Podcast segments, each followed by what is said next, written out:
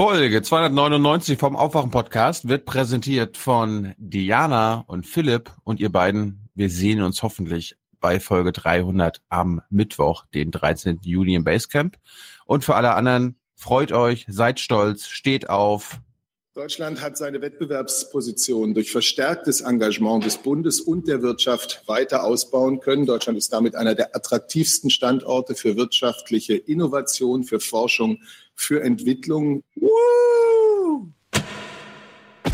Die SPD hat ihr aber im Koalitionsvertrag eine Fragestunde aufgezwungen, die Leben in die Bude bringen sollte. Wie in den stürmischen Sitzungen im Parliament von London. Merkels Strategie ist bloß nicht konkret werden, nicht festnageln lassen, auf alles eine Antwort geben. Ob die gefällt oder nicht, egal, Nachfragen sind eh nicht vorgesehen. Ich glaube, angesichts des Antwortverhaltens wäre es klug, wenn man dann bei der nächsten Frage direkt rückfragt, nämlich sonst erzählt sie halt einfach irgendwas und das hat sie gemacht. Wir haben Missbrauch in Leiharbeit bekämpft, aber als Flexibilitätsinstrument ist Leiharbeit richtig und wichtig. Morgen. Morgen.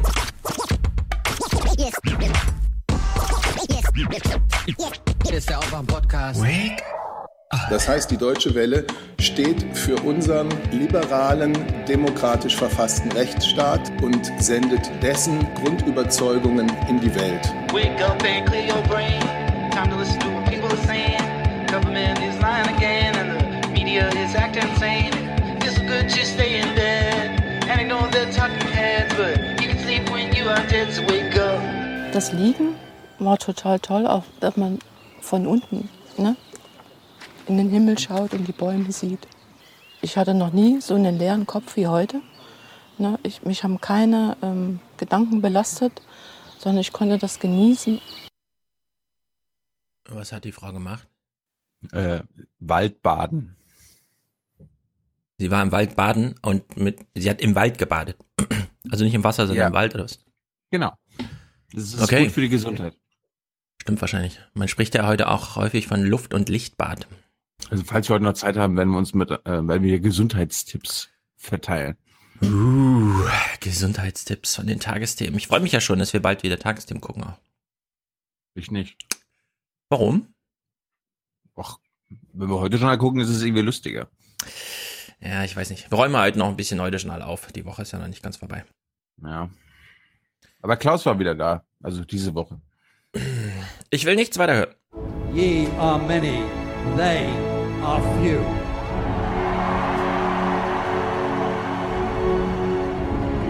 Willkommen im 1% Club. Wir sind nun mal in Europa auf den freien Welthandel, insbesondere Deutschland, angewiesen. Ja, Mhm. da gibt's ja heute, also heute wäre ein Tag für alle Aufwachen-Podcast-Hörer, um mal direkt Nachrichten zu gucken, beziehungsweise morgen. Weil es gibt wohl die erste Schlägerei beim G7, glaube ich. Macron und Trump, die sich die Hände geben und dann direkt puff, ins Gesicht weiterführen. Bestimmt. Na, mal gucken. Bestimmt. Mhm. Nils taktet sich ein in nächste Woche 300 und er schreibt internationale Solidarität. Haben wir eigentlich dafür einen Jingle? Mm, höchstens Für Europa, für Deutschland. sowas? Genau. Ansonsten, wir können ja mal raussuchen, wie Nahles singt jetzt, wo Nahles immer die Chorleiterin gibt am Ende jedes Parteitags. Und ich meine nicht die Bundestagssachen, wo sie selber singt, sondern wo sie den Chor nur anführt. So, wir haben es schon gehört. Diana und Philipp 299 Hörgemeinschaft bzw. Spendengemeinschaft Diana und Philipp. Und sie schreiben, damit wir nicht in den 30 Produzenten der 300 untergehen. Für mehr Bienen. Also die Gefahr besteht nicht, dass ihr unter 30 300 Produzenten untergeht, Präsentatoren. Für mehr Bienen. Also, also als ob es so 100 Präsentatoren gibt und so. für mehr Bienen. Haben wir einen Jingle für mehr Bienen? Jingle Master. Nein. Ach, schade. 50 Euro. Felix, schöne Grüße aus Reinigendorf. Höre auch gern zum Einschlafen. Nicht böse gemeint, macht weiter so. Pff, mein, also das ist schon klar, dass das nicht böse gemeint ist. Falls mir jemand einen kleinen Soundbite für Bienen machen will, Mhm. bitte. Aber dann nur mit, Zwang an. Gesumme. Ja, genau. Genau, in Vene in, wie heißen die Dinger, die nochmal bei der WM in Südafrika hier? Wuvu Selas. Jetzt ist doch wieder WM. Vielleicht, hat, Uwe- vielleicht fällt jemand was Uwe ein. Seelers. Uwe Die Seelers. Uwe Selas, genau. Andreas, danke und weiter so, schreibt er für 50 Euro Produzentenschaft. Stefan, 50 Euro nicht nachlassen. Okay. 40 Euro Julia, bitte den Lüders-Jingle. Na, aber hallo. Wohlan, Kutscher. Spanne er die Pferde ein und spute sich, denn springend klingt die Münze. Der ist genial und für Deutschland. Gut für Deutschland. Und das ist gut für Deutschland, sage ich dazu nur. Ja, weiter so. Tim, 30 Euro von Marco und Tim. Junge, du hast nichts kapiert. Junge, du hast nichts kapiert. Doch, haben wir. Deshalb vielen Dank an euch. Weiter so. Sehr gut. 30 Euro. Äh, habe ich jetzt hier den Namen muss ich leider nachtragen. Da ich den äh, über euch gefunden habe, es geht auch so mittendrin los im Satz, okay. Da ich den über euch gefunden habe und hier schon ewig im Verzug bin, für gefühlte 100 Stunden ein kleiner Obolus auch für euch. Ja. Ich, ich gucke nochmal nach von wem, aber es ging wirklich so mitten im Sitz los, da ich den auch über euch gefunden habe. Wen denn? Christian, Den 30 Podcast. Den Podcast. ja, aber da ich den auch über euch, also eins von beiden sind nicht wir, entweder den oder euch. Wer weiß. Ich, ich versuche es mal zu klären. Christian, 30 Euro. Inga, dr- 25. Martin Schulz. Er meint Martin Schulz. Ah, das kann natürlich auch sein. Carsten, herzlichen Dank. Johannes, äh, der, der macht's interessant. Jung und naiv und aufwachen monatlich im Wechsel. Auch nicht schlecht. Pendelunterstützung. Daniel, Sophie, mein studentischer Beitrag für eure Arbeit, danke. Dann ein Vorname, Kyrille, Cyril, Cy- Kyrill, irgendwie so.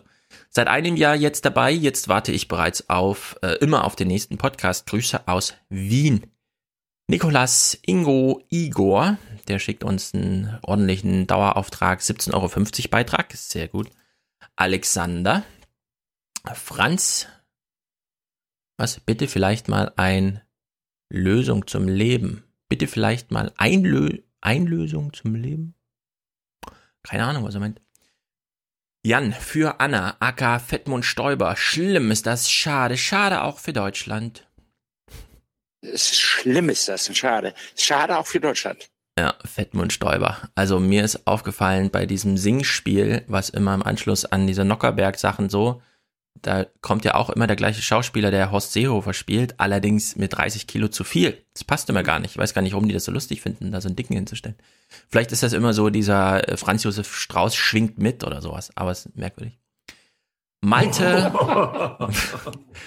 Malte, ja, sehr lustig, ne, Garland. Malte und Mario. Ansonsten, äh, die Liste geht noch ein bisschen länger zum Monatswechsel. Wir danken ausdrücklich Nina, Alexa und Daniel, Hanna, David, Felix, der schreibt monatliche Spende aus dem Erasmus-Topf. Liebesgrüße aus Spanien. Wir brauchen demnächst Nachrichten aus Spanien. Felix ist hoffentlich auch gut für andere Länder so eine Haltung. Ja, da ist er schon lange dabei. Das ist gut für unser Land. So eine Haltung. Genau. Anne-Sophie, Lara, Katja, Christina, Katja, Kerstin, Eva, Markus 1% Club. Wir dienen Deutschland. Mit Liebesgrüßen. Für Deutschland! Für Deutschland. Für Deutschland. Aber wir haben doch so ein Wir dienen Deutschland. Thomas Strobel oder sowas. Äh, Strobel habe ich nur den hier. Herzlichen Dank und Ihnen und Ihren Ah. Zuschauerinnen und Zuschauern einen schönen Ich habe das Und irgendwie den, im Ohr. und den hier. Und ich ziehe meinen nicht vorhandenen Hut äh, vor Angela Merkel.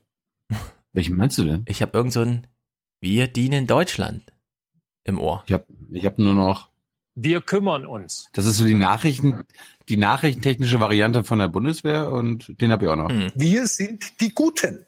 Ansonsten. Na gut. Weiß nicht, weiß nicht, was du meinst. Ich weiß auch nicht. Vielleicht hat sich das anders eingebrannt. Naja. Alicia danken wir auch noch. Herzlichen Dank. For the many, for the many, not not the few. The few.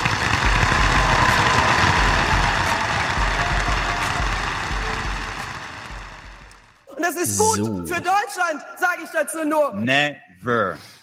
Ja, bevor heute in Kanada da alles explodiert. Ich fand ja ehrlich gesagt diese Fragestunde mit Merkel hochinteressant. Ich würde das gerne gleich als erstes behandeln. Ich äh, halte dagegen und äh, finde das katastrophal, äh, nicht katastrophal, aber es war äh, seichter als in einer Bundespressekonferenz. Ja, das haben alle gesagt, ich weiß, aber Ich das meine, wenn halt du als, der erste Aufschlag. Wenn, du, wenn du noch nicht mal die Chance hast, eine Nachfrage zu stellen und erster Aufschlag, Stefan. ja, aber Das abgesehen ist- jetzt das von wird- Sachen, das die man wird- zum nächsten Mal schon ändern kann. Es wird aber nicht geändert.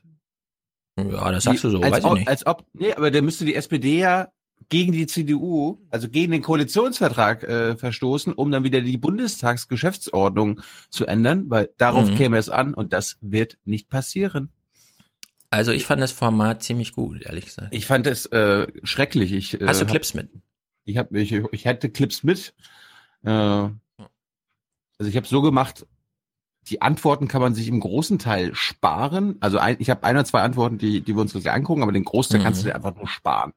So, und dann hast du einfach unterschiedliche Fragestrategien von den jeweiligen entsendeten Parteien äh, Mhm. gesehen. Ja, die Linken haben dann so, ja, hier, äh, was ist der, der, äh, die Ungleichheit, Mietenwahnsinn, bla bla bla. Die Grünen so, äh, also ein bisschen weniger, also die, die Grünen haben versucht, sehr sachlich Opposition zu spielen.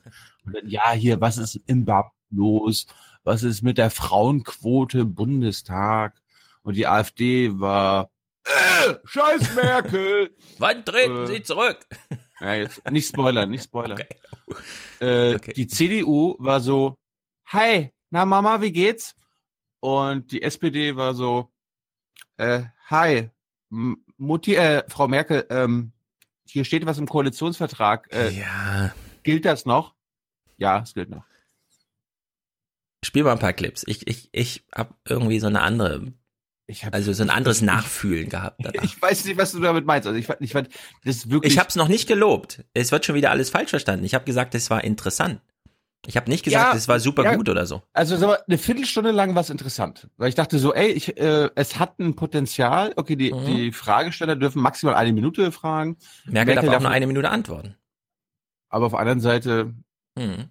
ich meine, ich habe ich hab mir auch mal Gedanken gemacht, angenommen, die CDU und CSU wird nicht zulassen, dass es eine Änderung der Geschäftsordnung gibt, ist die einzige Möglichkeit, Merkel in irgendeiner Weise festzunageln und daraus wirklich was zu machen, wenn sich die Fraktion oder Mhm. innerhalb der Fraktion die Abgeordneten absprechen und sagen, okay, ich stelle jetzt, wir stellen Zum jetzt nur zu Beispiel. einem Thema Fragen. Ich stelle die Frage jetzt, dann wird sie darauf antworten, dann kommen wir Ja. zehn Minuten später wieder ran und du machst eine Nachfrage. Das Genau, ist die jetzt einzige überleg mal. Möglichkeit. Es, das erfordert kein Geschäftsordnungs, äh, kein Geschäftsordnungsänderungsantrag. Und es gibt ja noch zwei Termine in diesem Jahr zumindest und die nächsten Jahre ja auch. Und Ja, in der, also ich, ich glaube, da ist Spielraum insgesamt, so muss ich schon sagen. da sind wir auch wieder beim Vorbild britisches Unterhaus. Oh, dazu habe ich einen Clip. Die machen das jede Woche. Ja, allerdings. Es Und gab Merkel will es alle vier Monate machen. Ja, es, also es gab berechtigten Einwand. Ich spiele mal gleich am Anfang. Martin äh, Florak, Uni Gießen, für eine Minute. Der hat nämlich im Deutschlandfunk, das war der Tag äh, 6.6.18, äh, mal genau diesen Vergleich gemacht. Britisches Parlament, deutsches Parlament.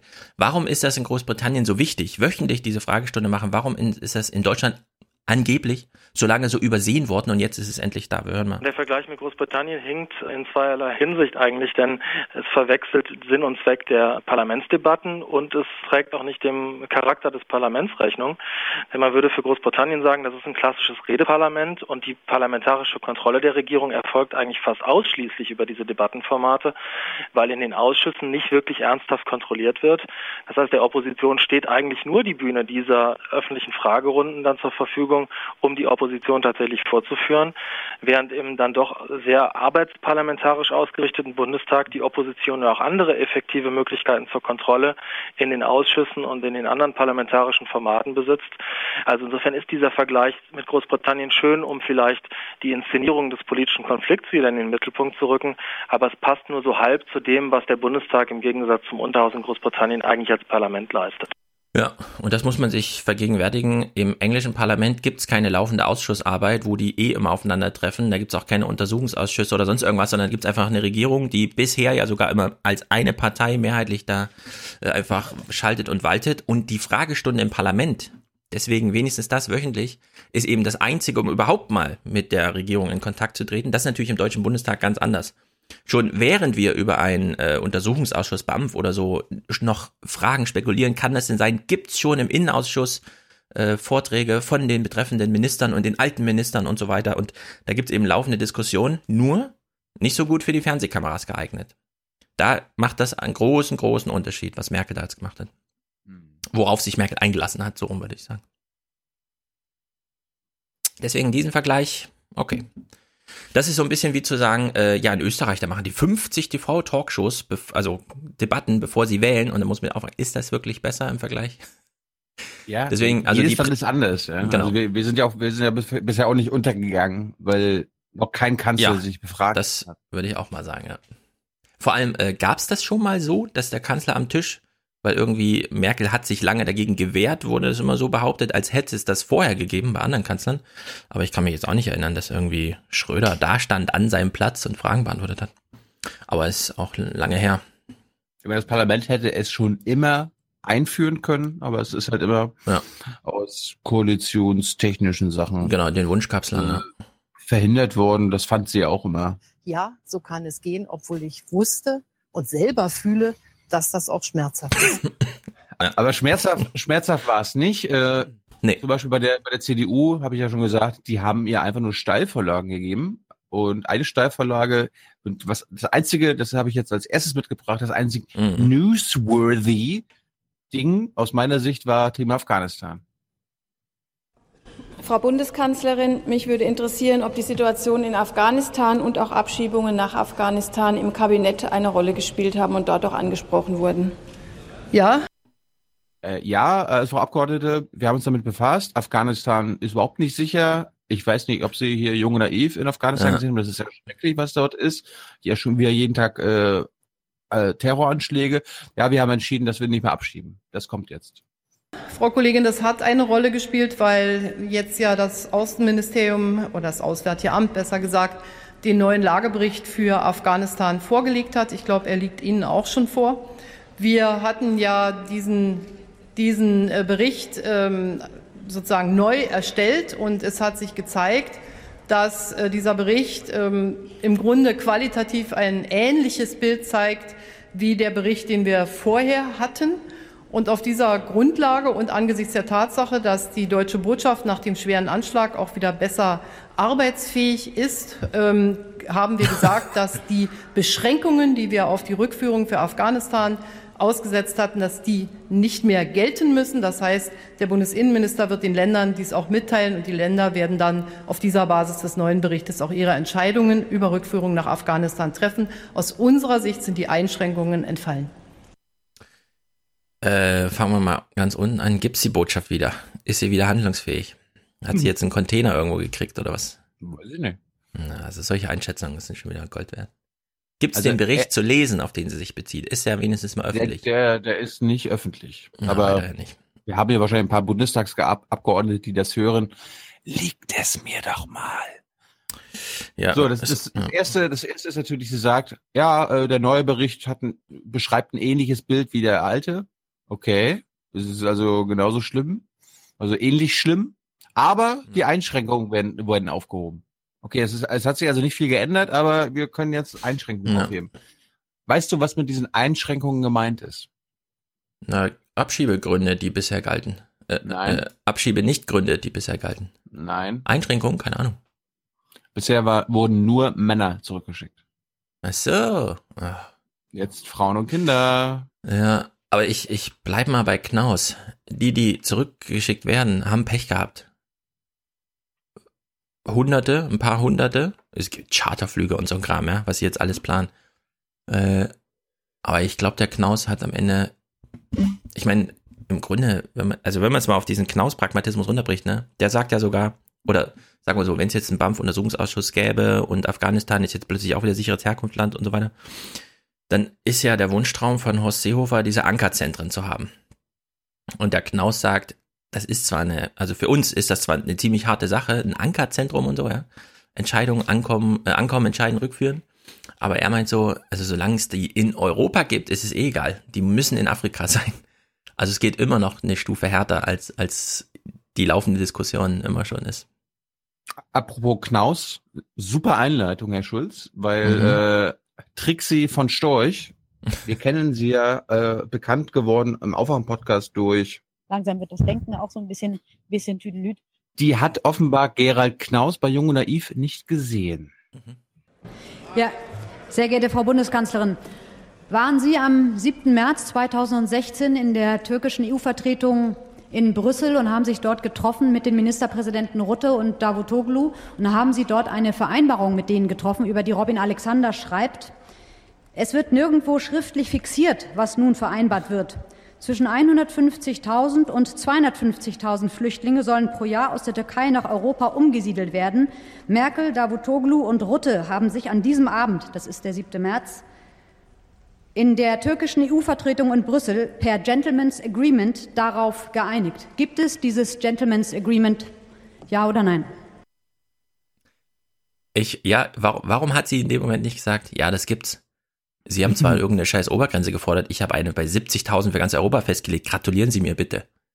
Dumme Trixie. Ja, Sie wird nicht ja gesagt Aber das wär's haben gewesen, können, Weil wahrscheinlich irgendwelche Talking Points und äh, bisherigen Linien, Kommunikationslinien die letzten zweieinhalb Jahre anders waren. Na, Robin Alexander hat sich da gestern ja auch schön blamiert, fand ich. Ich glaube, es war SWR 2 Forum oder so.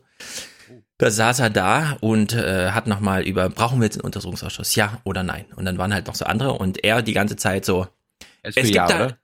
er ist für Ja und zwar nicht nur um die BAMF, sondern auch die übergeordneten und er will über die ganze Politik und zwar die letzten Jahre und so weiter. Ja, das alles will er in diesen Untersuchungen und da haben sich alle ihn schon angeguckt und so. Naja, so ein bisschen, ne? Und dann fing er eben auch an und meinte so, wissen Sie, und das hat sie ja gerade vorgelesen aus seinem Buch, es gibt dieses Abkommen gar nicht. Das war nur so ein äh, hier beim Dinner und so. Und dann äh, hat er so ewig lang vorgetragen und dann alle so, ey, warum wollen Sie denn einen Untersuchungsausschuss? Sie wissen doch eh alles schon. Sie wissen doch alles besser hier. Wa wa welche ungeklärte Frage haben Sie denn noch? Sie wollen doch einfach nur, dass das einmal, was in Ihrem Buch drin steht, so, oh, der hatte recht gehabt. Ja, und das ist mittlerweile, ich, ich habe bei Robin Alexander viel gelobt die letzten Jahre, ja, weil er immer so hier die Berichte und so weiter, aber mittlerweile dreht er völlig am Rad, der Typ. Der ist nur auch so ein Selbstbestätigungstrip. Es in meinem Buch, das ist alles richtig. Ich will einen Untersuchungsausschuss, der feststellt, dass mein Buch richtig ist. Dann hat er richtig so auch den, den, den, den, äh, den Auftrag vorformuliert. Ich wünsche mir einen Untersuchungsausschuss und dann hat er die, das, die sechs Monate genannt, die er genau in seinem Buch schon abhandelt, ja. Also es ist wirklich mittlerweile, Robin Alexander, das ist peinlich mittlerweile. man, man schaltet das Radio an, hört Robin Alexander, weil ihn jetzt alle einladen und man weiß genau, was er sagt mittlerweile. Und wo die Argumente herkommen. solche dummen Sprüche? Ja. Und natürlich die eine Frage, die kommen musste von der AfD. Und ich dachte so, höre ich jetzt Donald Trump zu? Aber dann hat mir auch nichts mehr, nichts mehr gewundert. Ex-BAMF-Chef Weise war es gar nicht möglich, die von Ihnen 2015 ohne Not losgetretene Migrantenflut auf rechtsstaatliche Weise zu bewältigen, was Ihnen immer klar sein durfte. So waren die BAMF-Mitarbeiter durch eine Politik unerfüllbarer Vorgaben zur Mitwirkung am Rechtsbruch genötigt, degradiert zu Marionetten einer Durchwinkelkultur, die im Kanzleramt ihren Marionetten. Ausgang nahm. Der Verzicht auf Kontrolle einer Millionenflut von Illegalen hat Deutschland schwersten Schaden zugefügt. Künftig hunderte Schwersten. Milliarden Kosten, Asyl- und Sozialbetrug, Import von Islam. Ja, hast du nicht den Polizeireport gelesen hier? Kriminalstatistik. Höchste Werte seit 26 Jahren. oh, hab mich im Vorzeichen geirrt. Das waren natürlich die niedrigsten Werte seit 20 Jahren. Islamisten und Gefährdern, unendliches menschliches Leid durch Vergewaltiger und Mörder, Messerstecher und Jetzt wünsche ich mir allerdings so ein britisches, ne? Uh, buh, hau ab, geh raus. Terroristen. All das haben Ah, da Sie zu verantworten. Ein schrecklicher Preis für Ihr freundliches Gesicht.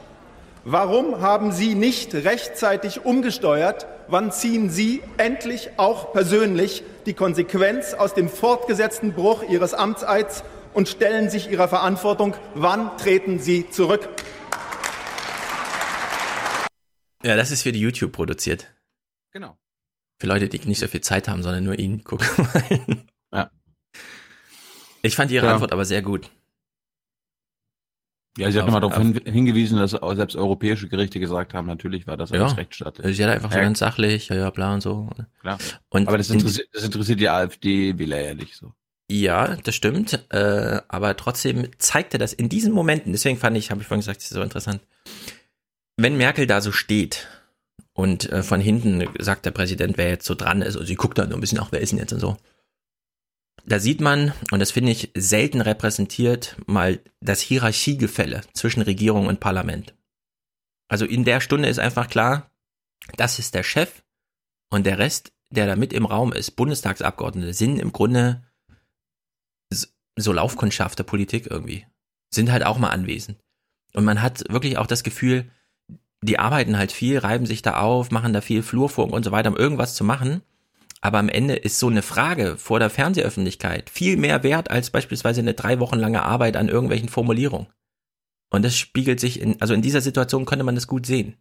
Merkel unangreifbar. Jeder Kanzler in dieser Situation wäre da unangreifbar. Ich verstehe das gar nicht, warum die Britischen da immer jetzt, in Deutschland wird ja immer zitiert, oh, Tony Blair, der hatte da richtig Angst, der und so, ja. Also es war für ihn so eine Qual, das zu machen, weil das glaube ich erstens für das Britische nicht und fürs Deutsche erst recht nicht. Jeder Kanzler kann das souverän meistern.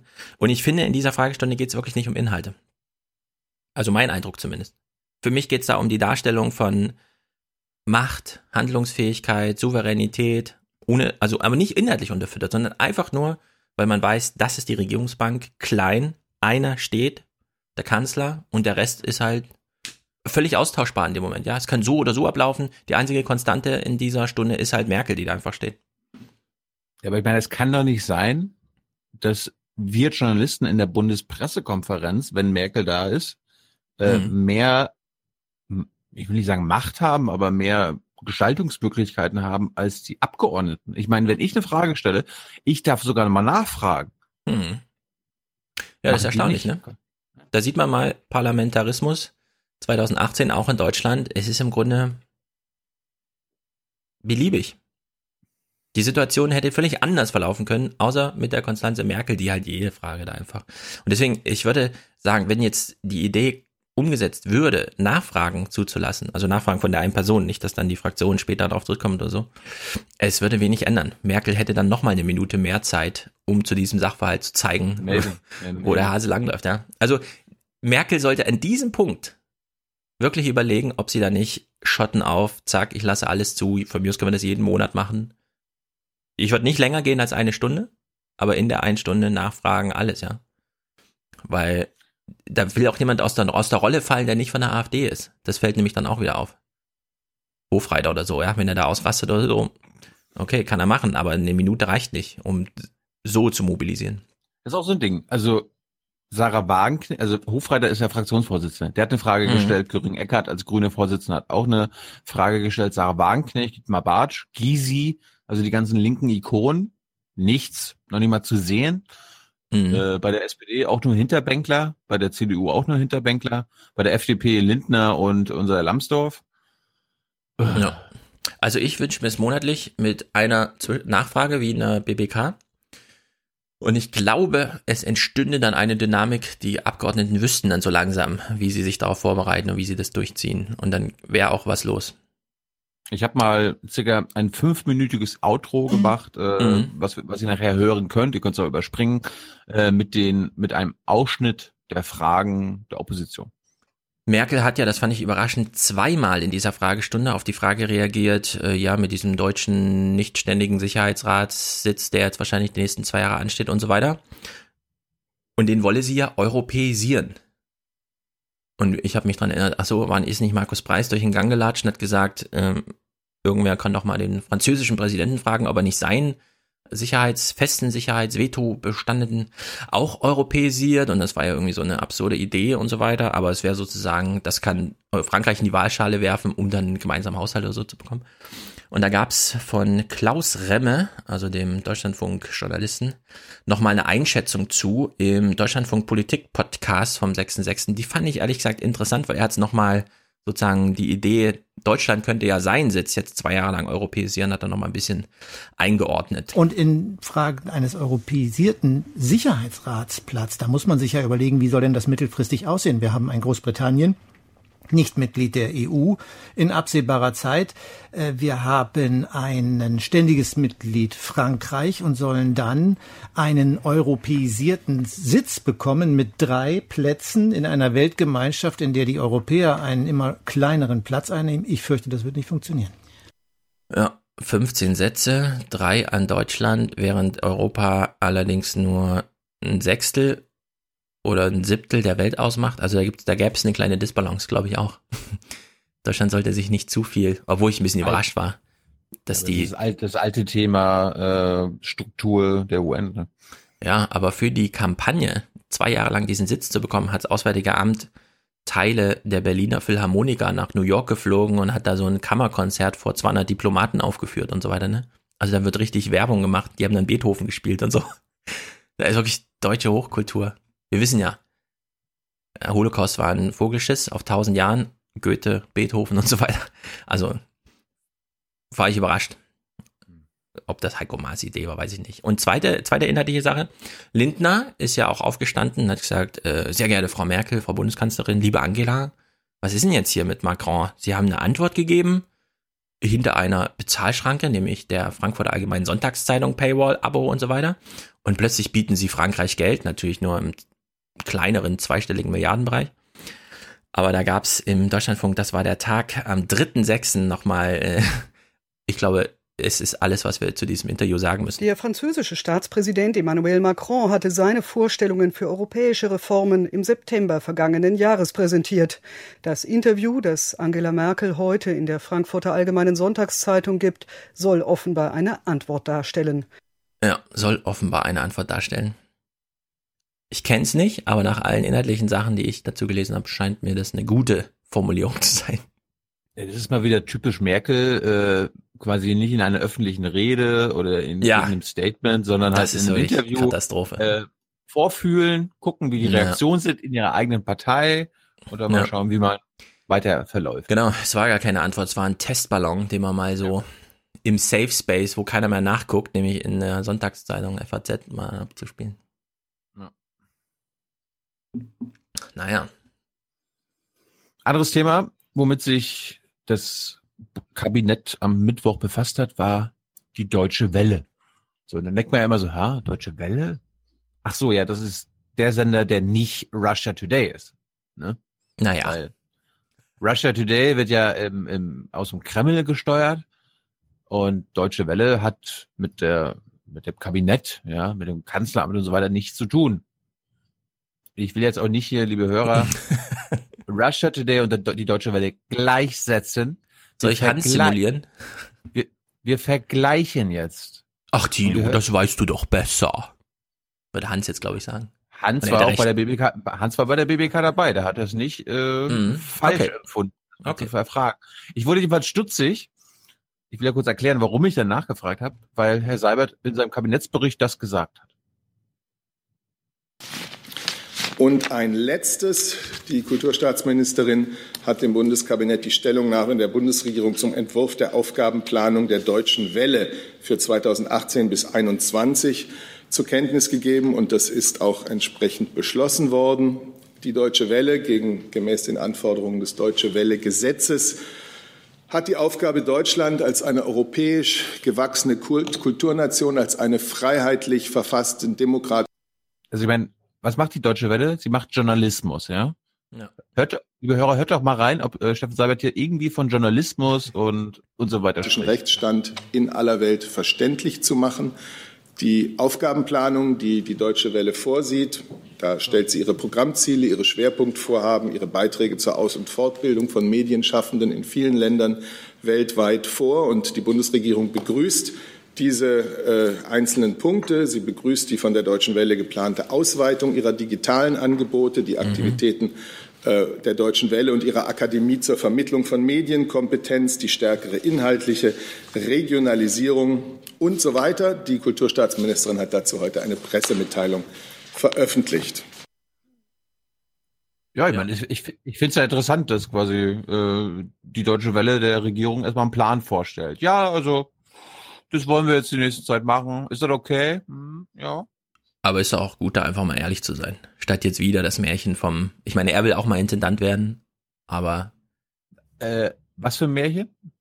Naja, das was, das was Ulrich Wilhelm immer erzählt. Man kann natürlich die Welt nicht einfacher darstellen, als sie ist. Und diejenigen, die das erzwingen wollen, landen ja alle in totalitären Systemen. Also wenn man einfach sagt, jetzt wird gnadenlos vereinfacht mal durch. Äh, und nur noch eine bestimmte Sicht durchgesetzt, dann äh, endet es immer mit weniger Freiheit äh, und am Ende auch dann mit äh, Unterdrückungsmaßnahmen. Also Dinge, die objektiv kompliziert sind, kann man nicht vereinfachen. Ja, das ist Ulrich Wilhelm, ja, also der Vorgänger von Seibert, der jetzt auch Intendant ist, nämlich beim Bayerischen Rundfunk. Es ist, äh, ja. Ich habe mal, ich hab mal nachgefragt. Ja. Herr Jung, sitzen heute da. Seibert, meine Lernfrage, da der Auftrag der Deutschen Welle ja auch jetzt im Kabinett besprochen wird. Was ist aus Sicht der Bundesregierung der Unterschied zu Russia Today? Ah. Dem werden ja auch mal vorgeworfen, dass im Kreml die Aufträge verteilt. Da fällt auf so. Mm, geil. Popcorn. Herr Jung, ich wüsste gar nicht, wo ich anfangen sollte, um Ihnen die Unterschiede zu erklären. Ganz grundsätzlich gesagt ist, dass die Deutsche Welle in der Tat aus staatlicher Finanzierung äh, ihre Arbeit ermöglicht bekommt, dass Ermöglicht aber bekommt. der Staat keinen Einfluss auf die Inhalte und Programme der Deutschen Welle nimmt. Äh, es wird eine Aufgabenplanung äh, Wir zahlen nur. Wir, die, vorgelegt. Dazu gibt es eine Stellungnahme der Bundesregierung und ob die Deutsche Welle sich an die Punkte dieser Stellungnahme äh, hält oder ob sie davon abweicht, äh, das obliegt der Deutschen Welle. Wenn es für Sie interessant war, lesen Sie mal oder ist, dann lesen Sie mal nach, was gestern bei der Festveranstaltung zu 65 Jahren Deutsche Welle von verschiedenen Vertretern aus verschiedenen Parteien ähm, über das wirklich äh, erfreuliche und wichtige Wirken äh, dieses Deutschland-Auslandssenders gesagt wurde. ja, also bei der Feier hat niemand gemeckert, Herr Jung. Können Sie das mal an? Da hat niemand Ja. irgendwie von Russia Today gesprochen oder so. Schämen Aber- Sie sich. Shame. Liebe Hörer, hat schon mal jemand Deutsche Welle gehört? Ich zum Beispiel nie. Also ich habe Ja, das du- wirklich, ich weiß gar nicht, nicht wo. für dich. Ja, ich Es weiß, aber ich, wir wissen gar nicht, worüber wir reden. Ja, Unabhängig sowas. davon, dass das hier gerade ein. dass sie nicht haben. Freiheit. Ah, ja, genau. Das ist, Ja. Also abgesehen davon, dass das hier natürlich gerade Klamauk ist, weil ich unterstelle der Deutschen Welle gar nichts. Vor allem keine Nähe zu Russia Today. Nee, das ist der Unterschied zu Russia Today. Ist meiner Meinung nach, Russia Today macht äh, keine positive Darstellung Russlands im Ausland, so wie die Deutsche Welle das mit Deutschland macht, also quasi Soft-Propaganda, Mhm. Äh, sondern die, die Russia Today macht negative Berichterstattung, zum Beispiel in Deutschland über die Bundesregierung oder negative Berichterstattung in Amerika über die US-Regierung. Das ist dann quasi Evil Propaganda oder Hard oder Tough Propaganda. Also ich weiß nicht, wenn es da Begriffe gibt, wir haben wahrscheinlich irgendwelche Kommunikationswissenschaftler, die das rausfinden, aber das ist für mich der Unterschied. Aber man muss es vergleichen können und es ist vergleichbar. Und Russia Today war früher auch eher Soft-Propagandist. Also Ja. Hier ähm, Russland Ja, also darstellen. ich, und, äh, äh, ich meine, ich habe und ich weiß halt dadurch, dass ich viele Kollegen äh, habe, die mal in Late- Lateinamerika für die Deutsche Welle gearbeitet haben oder im arabischen Raum, die erzählen die alle durchweg, Deutschland muss äh, gut dargestellt werden. Also wir sind Hm. immer, wir sind die Guten. Ja, also ich Aber, unterstelle ich, dann. ich- aber wa- warte noch, mal- warte noch mal kurz, kannst du Mhm. dein Fazit Okay. noch mal gleich ziehen? Ich habe noch mal eine Nachfrage. Ich bin ja auch Fan des Endes, aber äh, habe ich jetzt richtig verstanden? Die Deutsche Welle kann also den Auftrag, den das Kabinett heute beschlossen hat, auch ignorieren, wenn die Deutsche Welle das, Das, falsch d- findet. nein, das Kabinett, und so habe ich es auch nicht gesagt, hat keinen Auftrag für die Deutsche Welle beschlossen. Der Auftrag der Deutschen Welle entnimmt man dem Deutsche Welle Gesetz. So, der heißt zum Beispiel, Deutschland als europäisch gewachsene Kulturnation und freiheitlich verfassten demokratischen Rechtsstaat verständlich zu machen. Die Ich warte immer noch auf Journalismus oder sowas. Ne? Mhm. Angebote der, Deutschen, der Deutschen Welle sollen deutschen und anderen Sichtweisen zu wesentlichen Themen, vor allem der Politik, Kultur und Wirtschaft, sowohl in Europa wie in anderen Kontinenten ein Forum geben, um das Verständnis und den Austausch der Kulturen und Völker zu fördern. Das heißt, die Deutsche Welle steht für unseren liberalen, demokratisch verfassten Rechtsstaat und sendet dessen Grundüberzeugungen in die Welt. Das ist etwas vollkommen anderes, als die Grundüberzeugung einer Regierung zu senden. Ich bin sicher, da sind wir uns völlig einig. So, und nun hatte die Deutsche Welle Obwohl er gerade gesagt hat, dass die, Bund die Bundesregierung genau die gleichen Überzeugungen hat, aber egal. Eine Aufgabenplanung, zu der, so ist das Verfahren, die Bundesregierung Stellung nimmt. Aber wir haben keine Aufgabenplanung für die Deutsche Welle und wir geben ihr diese Aufgaben auch nicht vor. Ja, also ehrlich Oh, okay. gesagt, äh, Naja, was? was? Was, wollte er uns überhaupt sagen? Ey, also auf, also ich finde es halt gut, dass es so ehrlich ist, dass er eben nicht Wenn, wenn, ja, aber wenn Seibert die ganze Zeit immer nur vorliest und sich an seine eigenen äh, Talking Points hält, dann weiß man immer, ah, scheiße. Er ist, er, er, er achtet jetzt ganz genau drauf, wie er das sagt, weil er weiß, ich habe einen Punkt. Und ich habe einen Punkt. Ja, aber was ist denn der Punkt? Dass die Deutsche Welle im Zweifel im ungestellten, aber vorauseilendem ähm, mit Antizipieren von Mir, mir geht da immer nur auf den Sack. Ich meine, das hatten wir doch mal im Regierungstagebuch, wenn Deutsche Welle Leute selbst so, äh, wir haben, also die rasten ja richtig aus, wenn du irgendwie nur Russia Today erwähnst und sagst, können wir das mal vergleichen? Also Mhm. da rasten die ja schon aus. Und das ist einfach unredlich. Ja, aber dann Und- könnt ihr halt lockerer sein, würde ich sagen. Ja, Unabhängig, das macht ja für Seibert jetzt keinen großen Unterschied. Ja. Ich finde halt, äh, ich weiß nicht, was die Deutsche Welle sendet. Äh, Russia Today begegnet mir mal aber manchmal, zum Beispiel jetzt bei der Fragestunde, weil ich gucke das halt nicht im Fernsehen, sondern ich setze mich danach an meinen Computer, mache YouTube auf, gebe ein Merkel-Fragestunde irgendwas und dann ist das, der erste Treffer ist halt von Russia Today und die sitzen halt oben auf der Tribüne und machen immer so Kameraschwenks und sehen aber nur die Hälfte vom Parlament und so, ja. Aber das reicht mir ja völlig, um das zu gucken. Also für mich sind die vor allem dokumentarisch einfach. Ja. Also für, für, für mich kommt da so viel an wie bei Phoenix. Nämlich Ereignis und Dokumentation. Da ist halt einfach eine Kamera da, bei denen, wo ich denke, es wäre doch mal gut. Genauso wie bei G20 Hamburg damals, ja. Waren halt einfach da und haben das halt dokumentiert. Vielleicht Ohne dass da jetzt irgendein, irgendwer das drauf kommentiert noch oder so. Vielleicht haben wir Hörer, die im Ausland leben oder im Ausland mal gelebt haben eine längere Zeit und haben ab und zu mal Deutsche Welle geguckt. Sagt uns doch mal, was euch aufgefallen ist. Ja, mich Weil würde mal Fall- beides interessieren. Deutsche Welle und Russia Today. Wer guckt das gezielt und warum? Wir können ja bei Folge 300 wahrscheinlich mit Hubert Sappel auch mal drüber reden. Ja. Der kennt sich doch da aus. Das stimmt.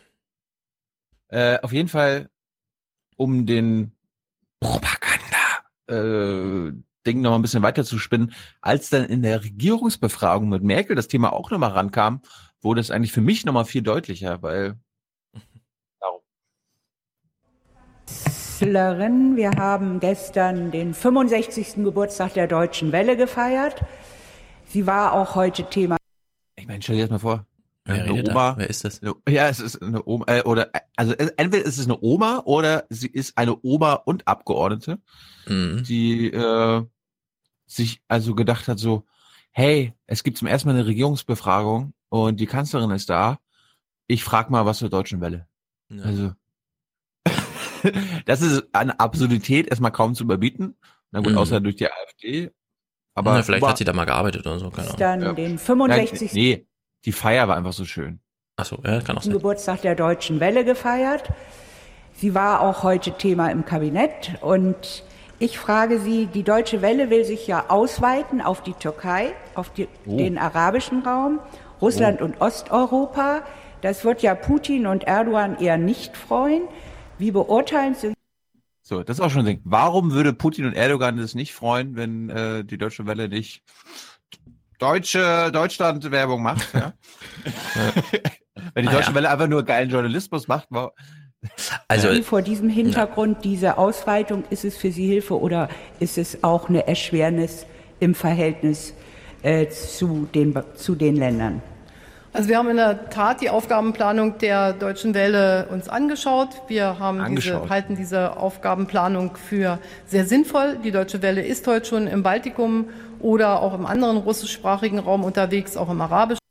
Wie die Bundeswehr. Ja. Sie wird das zum Teil verstärken, auch in Richtung Türkei, vielleicht in internationaler Zusammenarbeit auch tätig werden.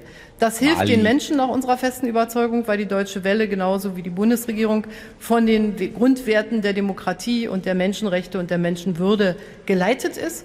So. Und deshalb unterstützen wir das und ich bin auch dem Deutschen Bundestag sehr dankbar, dass er seine Unterstützung auch in höheren Zahlungen für die Deutsche Welle immer wieder ausgedrückt hat und ich hoffe, das geht auch in die Richtung weiter. Die Deutsche Welle ist ein wichtiger Teil dessen, was unsere dass die Kenntnis über unser Land im Ausland Ah. bedeutet, aber auch die freie Information und Pressefreiheit ist ein elementares Element der ähm, Demokratie.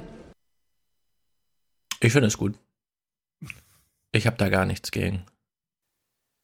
Gegen was jetzt? Naja, dass es das so gibt, dass die, dass der Bundestag da so dahinter steht, angeführt von der Regierung, das durchzufinanzieren, dass man jetzt auch äh, im Wenn- Russischen wenn- und im wenn- Türkischen. Also ich bin ja dagegen, dass die äh, Politik bei ARD und ZDF Einfluss hat, gerade die Mhm. Spitzenpolitik. Dann möchte ich das auch für die Deutsche Welle haben. Was, spri- was, Ähm. was spricht dagegen, dass die Deutsche Welle auch öffentlich-rechtlich wird? Und dann einfach ähm, natürlich auch keine politische äh, Kontrolle hat. Was spricht dagegen? Gesetzlich kannst du es gerne haben, Deutsche Welle Gesetz und so weiter, aber Ja, ich würde das über die andere Richtung drehen. Äh, also das ist doch jetzt wirklich ein sehr transparenter Umgang damit gewesen. Hier hat ja niemand gesagt, nein, das ist, das hat, also so, ja. Seibert hat es ein bisschen versucht, aber in welche Richtung das hier geht, ist doch klar.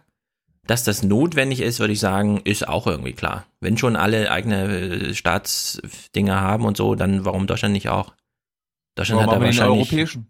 Warum machen wir nicht eine europäische Welle? Ja, Wenn Europa in der Welt mit einer Stimme reden soll, warum äh, machen wir dann keine europäische Welle, die unsere europäischen Grundwerte Ja, was heißt wir? Die Bundesregierung, also dass die Bundesregierung keinen europäischen macht, verstehe ich.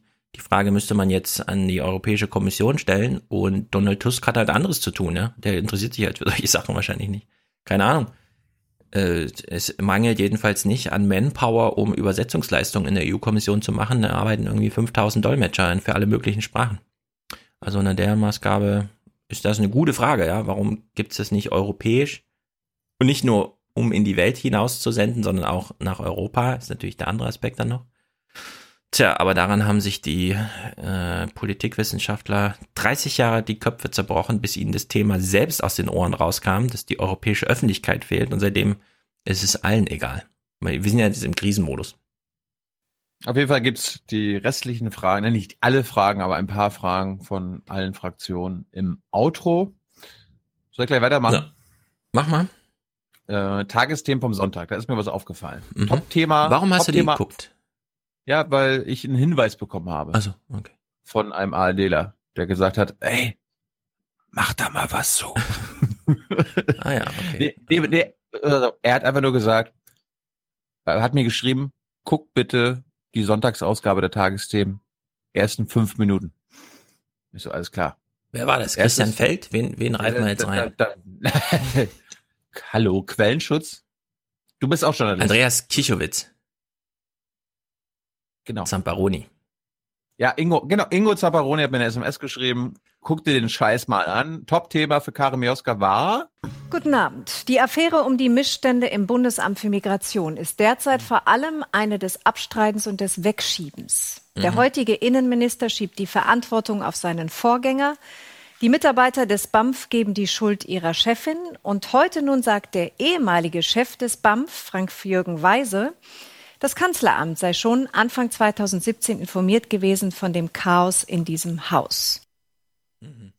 so, Sonntagabend, da war dieser sogenannte, ich nenne ihn jetzt mal Vogelschiss-Skandal von Gauland schon anderthalb Tage alt. Also es ging ja irgendwie Samstag schon los. Äh, Sonntag ging, war die war die Diskussion fast schon weiter. Da war dann so, äh, den dürfen wir gar nicht mehr in den Talkshows haben und so weiter. Wir müssen da jetzt Ja, mal das fand ich ein bisschen Linie absurd. fahren. Er Hat, hat, ich wusste gar nicht, dass Gauland eine stehende Einladung hat, die man jetzt zurückziehen muss. Ja, also wie absurd ist das denn da? Ja, aber noch absurder waren ja die Reaktionen. Also ausgerechnet der Rechtsaußen hart, aber fair sagt so, ja, okay, also wir machen jetzt nur AfD-Themen, aber ohne AfDler, okay? Ja, wirklich, das ist, ist was, absurd. was, alle, was alles noch schlimmer macht. Übrigens, äh, nächste Woche haben wir ja Küppersbusch, da Friedrich Küppersbusch, mit dem werden wir dieses Thema mal behandeln. Der hat im Deutschlandfunk sich auch gut dazu geäußert. Wo waren wir denn gerade? Ach so, hart, aber fair so, okay, wir werden Gauland jetzt erstmal nicht einladen. Und Anne Will und Maischberger, so, ja, also das werden wir am Einzelfall betrachten. Ja, also wenn es fürs Thema mal passt, das wollen wir uns jetzt nicht. Ja, die FAZ hat ja gestern eine große Werbung gemacht. Äh, bitte klickt doch auf unseren Abo-Link, dann könnt ihr bei uns im Interview nachlesen, wie Gauland das gemeint hat. Für eine ja, Euro für oder wie? 46,90. 46,90 im Monat. Ich, also ich kann nur empfehlen, ne? Deutschlandfunk. Im Deutschlandfunk, die machen eigenes Programm, die setzen eigene Themen und am Ende kommt nochmal die Presseschau, klingt dann so. In den Zeitungen gibt es morgen nur zwei Themen. Alexander Gauland und das Bundesamt für Migration und Flüchtlinge. Und man denkt sich so, gut, dass ihr uns noch mal eine Minute lang jetzt vorlest, was so die Überschriften sind. Zack, danach ist das Thema erledigt. Das äh, liegt hier ganz neben mir, ist mir gar nicht aufgefallen. Guck mal hier. Mhm. Was, was steht da? Medienpreis Politik, die Nominierten. Vom Bundestag, ne? Mhm. Wer ist nominiert? Ja, natürlich unser Superman von der Welt, Alexander äh, Dingsterbums. Robin Alexander. So, auf jeden Fall, der Gauland Vogelschiss war schon mehr als ein Tag alt. Es hat sich, Mhm. es haben sich super viele aufgeregt. Es war, alle haben wieder die Eskalations- und äh, Empörungsspirale mitbetrieben. Ja, da kann man doch Und- jetzt nicht schweigen, da muss man sich doch zu verhalten. Und dann kommt in den Tagesthemen, in dem Beitrag, Ja. eine AfD-Stimme, ein, ein Mann namens Alexander Gauland, der so antworten kann. Die AfD fühlt sich durch die neuen Erkenntnisse bestärkt. Nur ein Untersuchungsausschuss könne die Affäre aufklären. Ja, der hat sehr viel mehr Möglichkeiten, weil er die Regeln der Strafprozessordnung ähm, anwenden kann. Das heißt, äh, da sind Sie zur Wahrheit verpflichtet. In einem normalen Ausschuss äh, können Sie äh, sich sozusagen auch herausreden. Das können Sie im Untersuchungsausschuss nicht. Ja, das deckt sich auch völlig mit der Erfahrung, die ich so habe aus dem NSU und NSA-Untersuchungsausschuss und, und da wurde danach richtig hart durchgegriffen, da wurden die Sachen begrenzt, die problematisch waren und Ist scheißegal, dass äh, Gauland da zu dem BAMF-Ausschuss Ja. was gesagt hat, dass sie Gauland an einem an so einem Vogelschiss-Wochenende vor den Ja. Mikros bekommen und dann nicht in den Tagesthemen über den Vogelschiss berichten, sondern Gauland so als ob gar nichts gewesen wäre. Nö. Ne, Er hat gerade den Holocaust rela- relativiert und so weiter. Mhm. Also, als ob gar nichts gewesen wäre. Ja, hier äh, AfD-Fraktionschef sagt was vom BAMF-Ausschuss. Ja, ich habe auf Twitter auch schon gefragt, äh, ab wann wird es denn jetzt mal strafrechtlich relevant, irgendwie solche Sachen zu sagen? Für die Tagesthemen ist das nicht strafbewehrt. Also Weil ich der meine, wird- der irgendwie- wird sogar noch belohnt damit, dass er Ja, aber ich meine, wenn man jetzt wirklich mal, ich frage mich auch schon, liebe Journalisten, wo ist denn der große Text? Er sagt, äh, ein Vogelschiss in der tausendjährigen erfolgreichen deutschen Geschichte. Welche tausendjährige Geschichte? Also es gibt überhaupt nur einen, der davon gesprochen hat, und das war Hitler selbst. Ja? Niemand macht doch jetzt irgendwie eine, ja, also Beethoven, Goethe, das waren schon ziemlich geile Typen. Na gut, der kleine Vogelschiss dann, aber die tausend, also völlig an den, also die tausend Jahre nehmen ausschließlich Bezug auf Hitlers Wunsch. Tausendjähriges Reich. Ja, Deutschland ist ja eh erst 1800, irgendwas in den 70ern. Ja, also es ging drunter und drüber, ja. So. Und äh, welche Zeithorizonte er da so nimmt, äh, ich, äh, also ich frage mich so ein bisschen, wo, wo sind meine Doppelseiten dazu? Der Tagesspiegel macht da irgendwie eine Startseite mit Bildern. Wo ist mein Text, frage ich mich, ja. Wo ist mein Text dazu? Ist überhaupt noch jemand in der Lage zu schreiben? Also es ist wirklich äh, höchst dramatisch. Das Witzigste Alle- dazu war irgendwie alle die Frage. Alle, alle, alle können sie nur empören. Ja, Alexander Gerst fliegt den Weltraum und man schreibt auf Twitter, ey Leute, ihr habt den falschen Alex G in den, ja, in den Weltraum geschossen. Das war so der einzige Textwitz dazu, aber überhaupt gar keine Auseinandersetzung, null. Also die Zeitungen sind irgendwie ein Interview mit Alexander Gauland für 46,90 war die Promotion dann, ja. Also da muss man sich echt fragen, lieber Journalismus. Unfassbar. Wir kommen jetzt mal zu guten Nachrichten. Wir gucken mal nach Slowenien. Mhm. In Slowenien ist ein neues Parlament gewählt worden. Stärkste Kraft in dem kleinen EU- und NATO-Land wurde die Partei des rechtskonservativen Oppositionsführers Janša. Der frühere Ministerpräsident steht für eine Anti-Einwanderungspolitik und orientiert sich dabei am Nachbarland Ungarn. Es zeichnet sich eine schwierige Regierungsbildung ab. Janša ist weitgehend politisch isoliert. Er war 2014 nach einer Korruptionsaffäre abgewählt worden.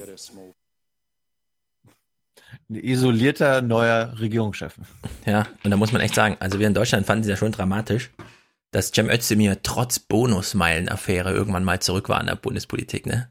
Und hier, das wirklich, also von mir aus kann die Deutsche Welle noch zweimal so viel Geld kriegen und die Geschichte von Cem Özdemir gut darstellen. Aber das, sowas geht wirklich zu weit. Also alles, was ich auch in Deutschland vom Hintergrund oder höre, ja, zu Slowenien, Tschechien, Ungarn und so weiter, ist alles gruselig. Gib uns mal ein paar Nachrichten, dann komme ich nochmal zum Regierungsbericht. Okay, ich gieße mir hier noch was ein.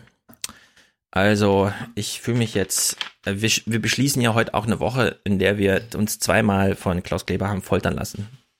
Beziehungsweise Slomka war nicht ganz so schlimm, aber von Kleber.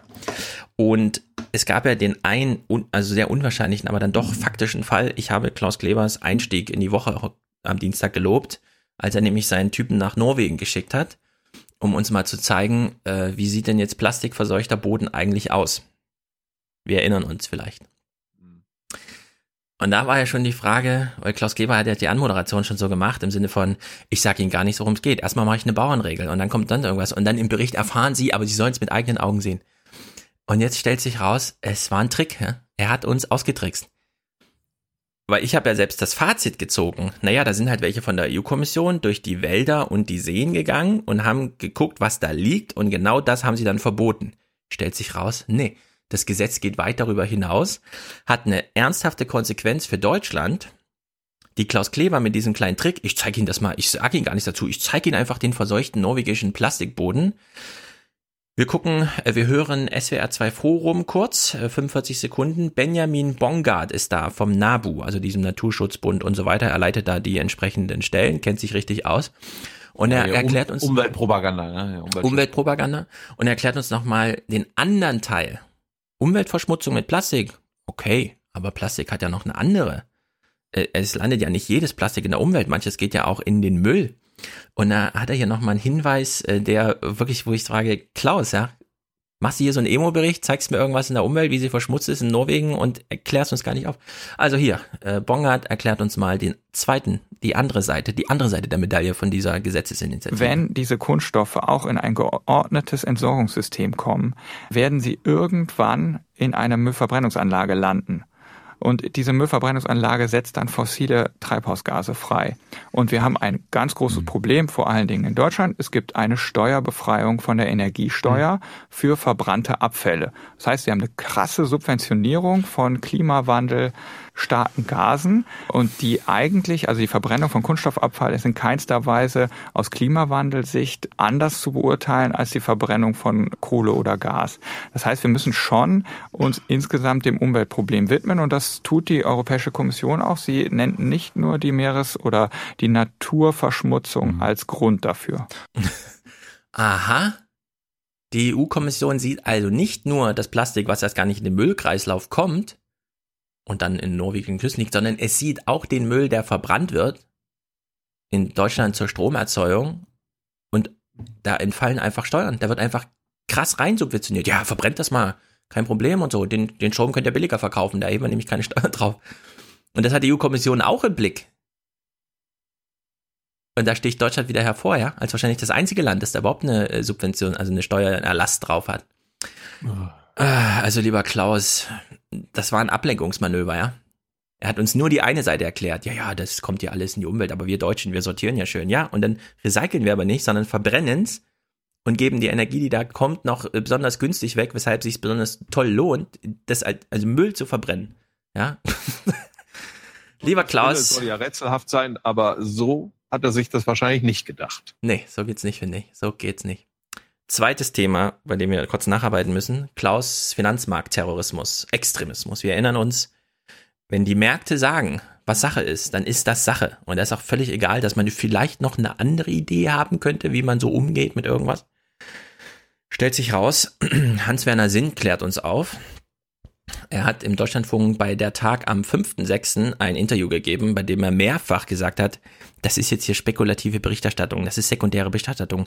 Äh, Sie können das jetzt nicht in Einzelzeilen zitieren, sondern Sie müssen das jetzt im ganzen Bogen, ich, wir machen hier nur Spekulationen. Wir überlegen mal, was könnte es bedeuten, den von Klaus Kleber propagierten Finanzmarktextremismus, nämlich hier geht's ums Geld und die Spanier müssen sparen, äh, die Italiener müssen sparen und äh, alle, ja, alle. So, wir alle hören jetzt Hans-Werner Sinn zu, genau, der, der beschreibt uns mal, was das für Italien bedeuten könnte. Keinesfalls sollte man Italien rausstoßen. Das Problem ist nur, durch Wunschdenken lässt sich äh, die Problemlage nicht überwinden. Es ist also nicht damit getan, dass man sagt, die Italiener müssen sparen. Wenn man äh, nicht bedenkt, äh, dass dieser Sparprozess so weit gehen muss, dass tatsächlich es zu über lange Zeiträume, wir reden hier über ein Jahrzehnt, zu einer Lohn- und Preiszurückhaltung kommt. Äh, die Italiener haben jetzt zehn Jahre Flaute schon gehabt und wenn sie dann äh, noch eine intensivere Flaute für die nächsten zehn Jahre akzeptieren sollen, ich weiß nicht, ob sie das machen werden. Ja, wie schon bei Füst, der, die Wortwahl ist sehr wichtig. Es ist nicht damit getan, zu sagen, die Italiener müssen sparen, sondern wir müssen ganz genau hingucken, was das bedeutet. Für Italien, aber auch für Europa, die das von Italien fordert. Und da muss man ehrlich sagen, lieber Klaus, dann guck doch wirklich mal nochmal nach Griechenland und erklär uns nochmal, was das für Italiener bedeutet, so zu sparen wie die Griechen. Was das für äh, Lebenserwartungen bedeutet, was das für Kindersterblichkeit bedeutet, was das für das Körpergewicht bedeutet, einzelner Betroffener und so weiter und so fort. Ja, also da hat Hans-Werner Sinn mal den äh, Blick drauf gelegt. Alternativ dazu, sowas findet natürlich bei Klaus Kleber nicht statt, aber äh, Deutschlandfunk Andruck, meine zweite Lieblingssendung nach Hintergrund, hat ein Buch äh, vorgestellt von Anne Pettifor. Die Produktion des Geldes heißt es. da hören wir nur ganz kurz rein. Gibt es denn noch andere Ideen als die, dass die Zentralbank sagt, das ist Geld und dann die Hausbanken kommen und sagen, das ist dein Geld, aber nur unter diesen Bedingungen und dann musst du halt damit zurechtkommen, ja? Weil da gibt es jetzt keine weiteren Möglichkeiten. Ist das so oder ist das nicht so? Wir hören mal eine Minute 14 rein in diese Buchvorstellung. Konkret fordert sie eine Abkehr von der staatlichen Sparpolitik, die insbesondere nach der Finanzkrise zum Standard erhoben wurde. Durch die lockere Geldpolitik der Europäischen Zentralbank habe sich bisher zwar die Finanzwelt erholt, der private Sektor aber kaum. Daher müsse der Staat einspringen und Geld ausgeben. Zum Beispiel für sinnvolle, sichere Arbeit, für die Energiewende weg von fossilen Brennstoffen, für die Herausforderungen sehr junger, aber auch alternder Gesellschaften. So könnte laut Pettifor auch die Kreditvergabe für gesellschaftlich sinnvolle Projekte gestärkt werden. Zudem fordert sie strengere Kontrollen für die Finanzindustrie, klarere Vorgaben für die Kreditvergabe im privaten Bereich und internationale Kapitalverkehrskontrollen, also eine Art Steuer auf grenzüberschreitende Kapitalflüsse, unter anderem, um die Zinssätze auf heimischen Märkten besser kontrollieren zu können. Eine Voraussetzung für all das? Die große Wende ist nur möglich, wenn wir uns mit einem umfassenden, angemessenen Verständnis für die Kapitalmobilität, für Geldschöpfung, Bankengeld und Zinsen wappnen und dann Reformen fordern, sowie die Wiederherstellung eines gerechten Geldsystems, das den Finanzsektor nicht länger Herr der Wirtschaft sein lässt, sondern wieder in die Rolle des Dieners verweist. Ja, warum mit Geld nicht mal anders umgehen? Und sich erst um den Einzelnen kümmern und dann um irgendwelche Reformen, die natürlich auch notwendig sind, weil die Entwicklung geht ja vorwärts. Das Deutsche Institut für Wirtschaftsforschung, Fratschersladen, hat ja einen Vorschlag gemacht, nämlich diesen ganzen europäischen Hilfsfonds und so weiter mal so aufzubauen, dass man sagt, grundsätzlich alle Länder, ja, also es gibt diese Maastricht-Regeln, irgendwie 60 Prozent Schulden, hier nicht mehr als da, drei Prozent BIP und so weiter. Und dann haben die gesagt, na, dann können wir das doch wie in so einer Fitness-App machen. Länder, die da überschwänglich sind, wie die Deutschen, zahlen halt direkt ein, und zwar nach festen Regeln. Und die, die unter sind, die werden halt aufgefangen. Damit kann man so Rezensionen bis zu 30 Prozent abfangen und Deutschland eben auch an dieser Überschussproduktion einfach mal hindern. Ja, und dann kann man einfach mal, und der IWF hat das äh, erstaunlich äh, aufgegriffen als, ja, ist eine sehr, sehr, sehr, sehr, sehr, sehr gute Idee. Gleichzeitig gibt es eine Parallelverhandlung von Deutschland angestrebt, dass man diesen ESM der gar kein europäisches Gremium ist, sondern da sitzt halt so ein deutscher Banker und verwaltet einfach 500 Milliarden oder so, dass man das mal so ausbaut als eine Investitionsbank, aber natürlich nach Vorbild, äh, ja, also das Geld kriegst du natürlich nur, wenn du hier politisch und so, ne, auch äh, züchtig bist. Also da finden viele, ich sage jetzt ausdrücklich, viele, ganz bewusst, Kriege statt. Auch innerhalb Europas. Jetzt will ich noch mal kurz nacharbeiten. Äh, ich hatte ja das letzte Mal gesagt, äh, wenn Merkel, äh, wenn Clinton gewonnen hätte, gäbe es jetzt einen Weltkrieg. Oh. Mit Russland beispielsweise. Und die Frage, ich habe ja dann noch nachgeschoben, auf, ist, auf vielen Ebenen finden solche Kriege statt, ja. Also nehmen wir mal die Autobranche oder so. Da, da ist da tobt einfach Krieg, ja. Das mit diesen Strafzöllen, das ist pipi das, was da gerade alltäglich auf Unternehmensbasis angestiftet von Staaten und so weiter läuft.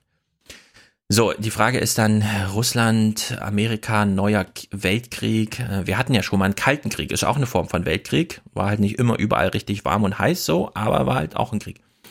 Die Frage ist, äh, wenn jetzt Clinton gewonnen hätte, wie sähe es denn anders aus? Und ich finde, man kann es ein bisschen daran ermessen, wie stark die Kräfte jetzt gegen Russland sind derzeit in Amerika. Also diese ganzen Russland-Ermittlungen und so weiter, richten die sich wirklich gegen Trump oder ist Trump da sozusagen Bauernopfer in einer großen gesellschaftlichen Auseinandersetzung gegen Russland, dass sich dann nicht zu nah an Europa ranroppen soll und so weiter und so fort? Und jetzt war Christopher Wiley im Europaparlament nach Zuckerberg. Das ist dieser Whistleblower mit dem bunten Haaren, der die Cambridge Analytica Sachen erklärt hat und so weiter. Und wir hören noch mal ganz kurz rein, eine halbe Minute in so ein Statement, was er da so macht, ja. Und ich würde sagen, solche Leute, die sind halt irgendwie, die, die wissen halt Bescheid, die wissen halt Sachen, die wir nicht wissen. Und die kommen dann halt zur Einschätzung, die wir uns dann gar nicht vorstellen können, weil wir einfach so ein kleines Wissensdefizit haben. Ja? Aber ich würde das doch mal ernst nehmen, was er hier so sagt. Heute gab es nun einen Termin, bei dem mit Blick auf den Datenmissbrauch bei Facebook erheblich mehr rumkam. Ein Whistleblower von Cambridge Analytica sagte heute in einem Ausschuss des EU-Parlaments aus. Christopher Wiley hatte für die Abgeordneten einige interessante Infos. Er sprach im Fall seines ehemaligen Arbeitgebers von einem Warnsignal. Cambridge Analytica is the canary in the coal mine to a new Cold War emerging online. Cambridge Analytica sei so etwas wie der Kanarienvogel im Kohlebergwerk, nur dass dieser nicht vor giftigen Gasen warne, sondern vor einem neuen kalten Krieg im Netz. ja, also er spricht einfach vom kalten Krieg, vom digitalen kalten Krieg. Und ich meine, wo ist jetzt mein deutsches, europäisches Google, Facebook und so weiter? Warum gibt's da diese amerikanische Dominanz? Warum sind russische Softwareentwickler immer nur Hacker? Und so, ja. Wo kommt diese Disbalance her auf semantischer Ebene, die natürlich auch Hallo. eine strukturelle Entsprechung hat? Hallo, weil die Amerikaner uns Europäern versprochen haben, dass wir zu ihnen gehören, dass Ja. sie sich kümmern. Ja. Die haben uns versprochen, die Welt zu verbessern mit Silicon Valley und NSA, ja. Wo bleibt dein Cyber-Cyber-Clip? Also ich bin Oh, echt enttäuscht. Cyber, Cyber. Cyber, Cyber, Cyber, Cyber, Cyberangriff, Cyber, Cyber, Cyber, Cyber, Cybersicherheit. Ja, also ich würde sagen, und das werden wir heute, ich kann nur jedem empfehlen, heute und morgen einfach mal Nachrichten zu gucken, ja, zu diesem G7-Ding. Das bricht sich da irgendwie aus, was schon lange schwelt, glaube ich. Das ist nur so ein, jetzt ist der Vulkanausbruch irgendwie da. Ja, aber- Macron und ja. Trump und so. Ja, Das, was wir sagen, oder was ich jedenfalls sage, das, was die Amis immer hinter Genau. im Hintergrund getrieben haben, macht Trump jetzt aber im Vordergrund und darum, darum werden die anderen gezwungen, auch im Vordergrund ein bisschen zu reden und zu agieren. Ja. Und das kann ja, das kann ja nur förderlich sein. Aber Ja, wo wir gerade, wo wir jetzt, wo wir jetzt gerade beim Thema Europa sind, dann gucken wir uns Mhm. mal den Regierungsbericht vom ZDF an. Ja. Da äh, ging es ein bisschen um Italien am Anfang und äh, Thomas Walde hat keine Hemmungen von den Populisten zu sprechen, aber hat auch keine Hemmung, ein gutes Wortspiel zu machen. Von außen zwingt Donald Trump die EU in einen Handelskonflikt. Im Innern weckt eine populistische italienische Regierung Angst um den Zusammenhalt. Für die Deutschen stehen damit gleich zwei Exporte auf der Kippe. Stahl und stahlharte Sparvorgaben. Stahlhart. Ja. Stahlhart. Na gut. Dann hattest du ja am Dienstag auch schon mitgebracht, das Joschka Fischer. Oh ja, der ist jetzt wieder. Ja. Der ist ja auf, äh, auf Buchtour. Ja. Darum wird er jetzt auch wieder überall gefeatured. Aber du hattest was anderes mitgebracht. Er hat, glaube ich, was zu Italien gesagt. Es gab dann so ein Europa. Was wird aus unserem schönen Europa? Ich hatte den Clip Äh, mit, wo er gesagt hat, Italien wird schlimmer als Brexit. Ja. Ich habe es mal zusammengefasst, das war jetzt so im Bericht so zwischendurch überall zusammengeheddert, Mhm. aber wa- was, was will unser, unser Kriegsjoschka sagen? ne? Es war einer der eher seltenen Auftritte des ehemaligen grünen Außenministers Joschka Fischer diese Woche in Berlin. Er hielt eine Grundsatzrede zum Thema Scheitert Europa und schlug Alarm. Ein Komet hat eingeschlagen in die internationale Ordnung, ein Komet namens Donald Trump. Für Europa wird es existenziell. Das Risiko, dass wir die EU verlieren, ist heutzutage größer denn je. Worauf warten wir denn noch? Worauf? Beide Nationen verfügen über das Potenzial. Und äh, wenn sie dieses Potenzial mehr zusammenführen, verfügen sie auch über die Kraft, dieses Europa neu zu gestalten. Ja, also, äh, liebes Europa, nächstes Jahr ist ja Europawahl. Warum beginnt nicht mal irgendjemand uns zu erklären, warum wir da teilnehmen sollten? Nicht wen wir wählen, sondern warum wir da hingehen sollten. Also hat noch jemand eine europäische Idee? Oder ist es wirklich nur Finanzmarktextremismus, ja? Und er rührt ja auch nur rum in dieser Soße. Es wird ganz schlimm. Das erinnert mich so ein bisschen an die amerikanischen Demokraten, die jetzt schon wieder anfangen, auch keine eigene Idee zu haben, sondern einfach nur zu sagen, äh, wählt uns, weil ansonsten reagiert Trump nochmal. Ja, als ob das ein Argument wäre irgendwie. Liebes Europa, Trump ist kein Argument, ist vielleicht eine Ursache oder ein, ja, kann Anlass sein, um über was nachzudenken. Aber über was denn dann eigentlich? Ich bin ja bei Michel Ramon, der ja gemeint hat, EU-Reform, also eine Weiterentwicklung ist in den nächsten Jahren überhaupt nicht mehr möglich. Darum gebe ich jetzt auch auf Macron und äh, Merkel-Einigungen eher wenig, weil wir ja hier ein Einstimmigkeitsprinzip haben. Und außer wenn Merkel Nicht sich überall. irgendwas ein, Ja, bei Ja, den großen Fragen schon. Bei den Vertragsänderungen ja, aber ansonsten eben nicht. So. Darum, das Einzige, was wir Europäer schaffen können, ist die Eu Europäische Union in den nächsten Jahren erstmal so zu erhalten oder so zu verteidigen, wie sie jetzt ist. Also, dass sie nicht von Orban und den Polen und Kurz und ähm, meine, meinetwegen irgendwann Le Pen oder so weiter äh, zerstört werden kann. Das ist jetzt das Ding.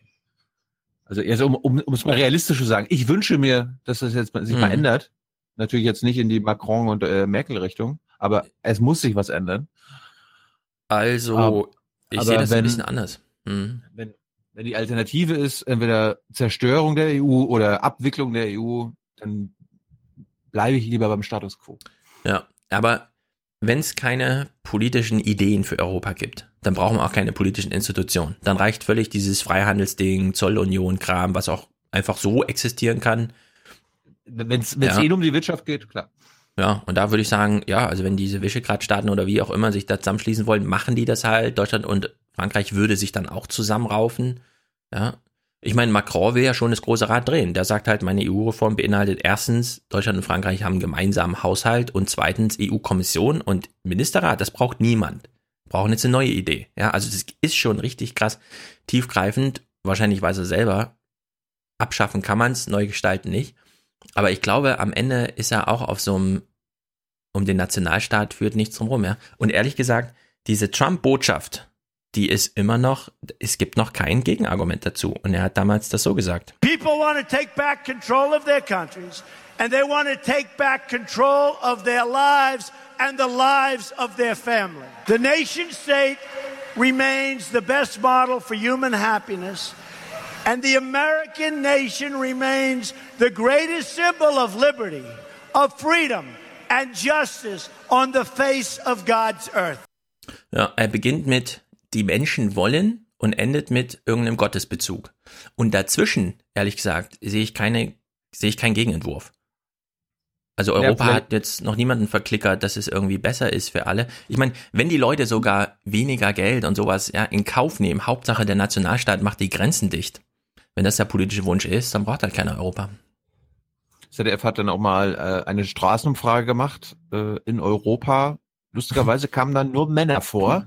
Ja, wo in Europa? Weiße. Männer, die äh, prominent sind und in Ah. Brüssel und so weiter anzufinden Ach so. sind. Ich habe das mal zusammengefasst, was die Männer sagen. Die deutsche Karte muss sein, Europa stark zu machen und im Verein mit den Europäerinnen und Europäern äh, zu versuchen, die USA wieder auf einen Kurs der Vernunft zu bringen. Die Europäische Union ist immer dann stark, wenn sie geschlossen auftritt. Nur gemeinsam kriegen wir die Augenhöhe hin, mit Washington, mit Moskau, mit Peking, um nur drei Beispiele zu nennen. Wir wollen, dass das nicht zum Prinzip äh, im transatlantischen Verhältnis wird, dass immer nur gedroht wird. Deshalb wollen wir auch dialogbereit bleiben, aber das geht auch nicht, ohne dass wir reagieren und das müssen wir jetzt in aller Konsequenz. Es muss aufhören, dass wir Minister einfach auswechseln, nur weil sie den Deutschen und ihrer Kanzlerin Merkel nicht gefallen. Also wenn wir nicht geeint sind, ob wir dann in Italien sind, in Polen sind, in Ungarn sind, sind wir Verlierer, überall. Sind wir Verlierer in allen europäischen Ländern. Wenn wir dividiert sind, sage ich noch einmal, laufen wir wie die Hühner umher und sind extrem schwach. Das darf nicht geschehen. Die Europäische Union muss in der Sache liefern. Wenn wir, äh, wenn wir nicht liefern, dann wird, wird Misstrauen entstehen. Dann werden die Menschen sich abwenden vom Projekt Europa. Und das eine ist der praktische Ansatz liefern, das andere ist die Vision zu haben, das Bild von morgen zu haben. Ja, muss die Clips aber nicht in doppelter Geschwindigkeit machen. Wir haben genug Zeit.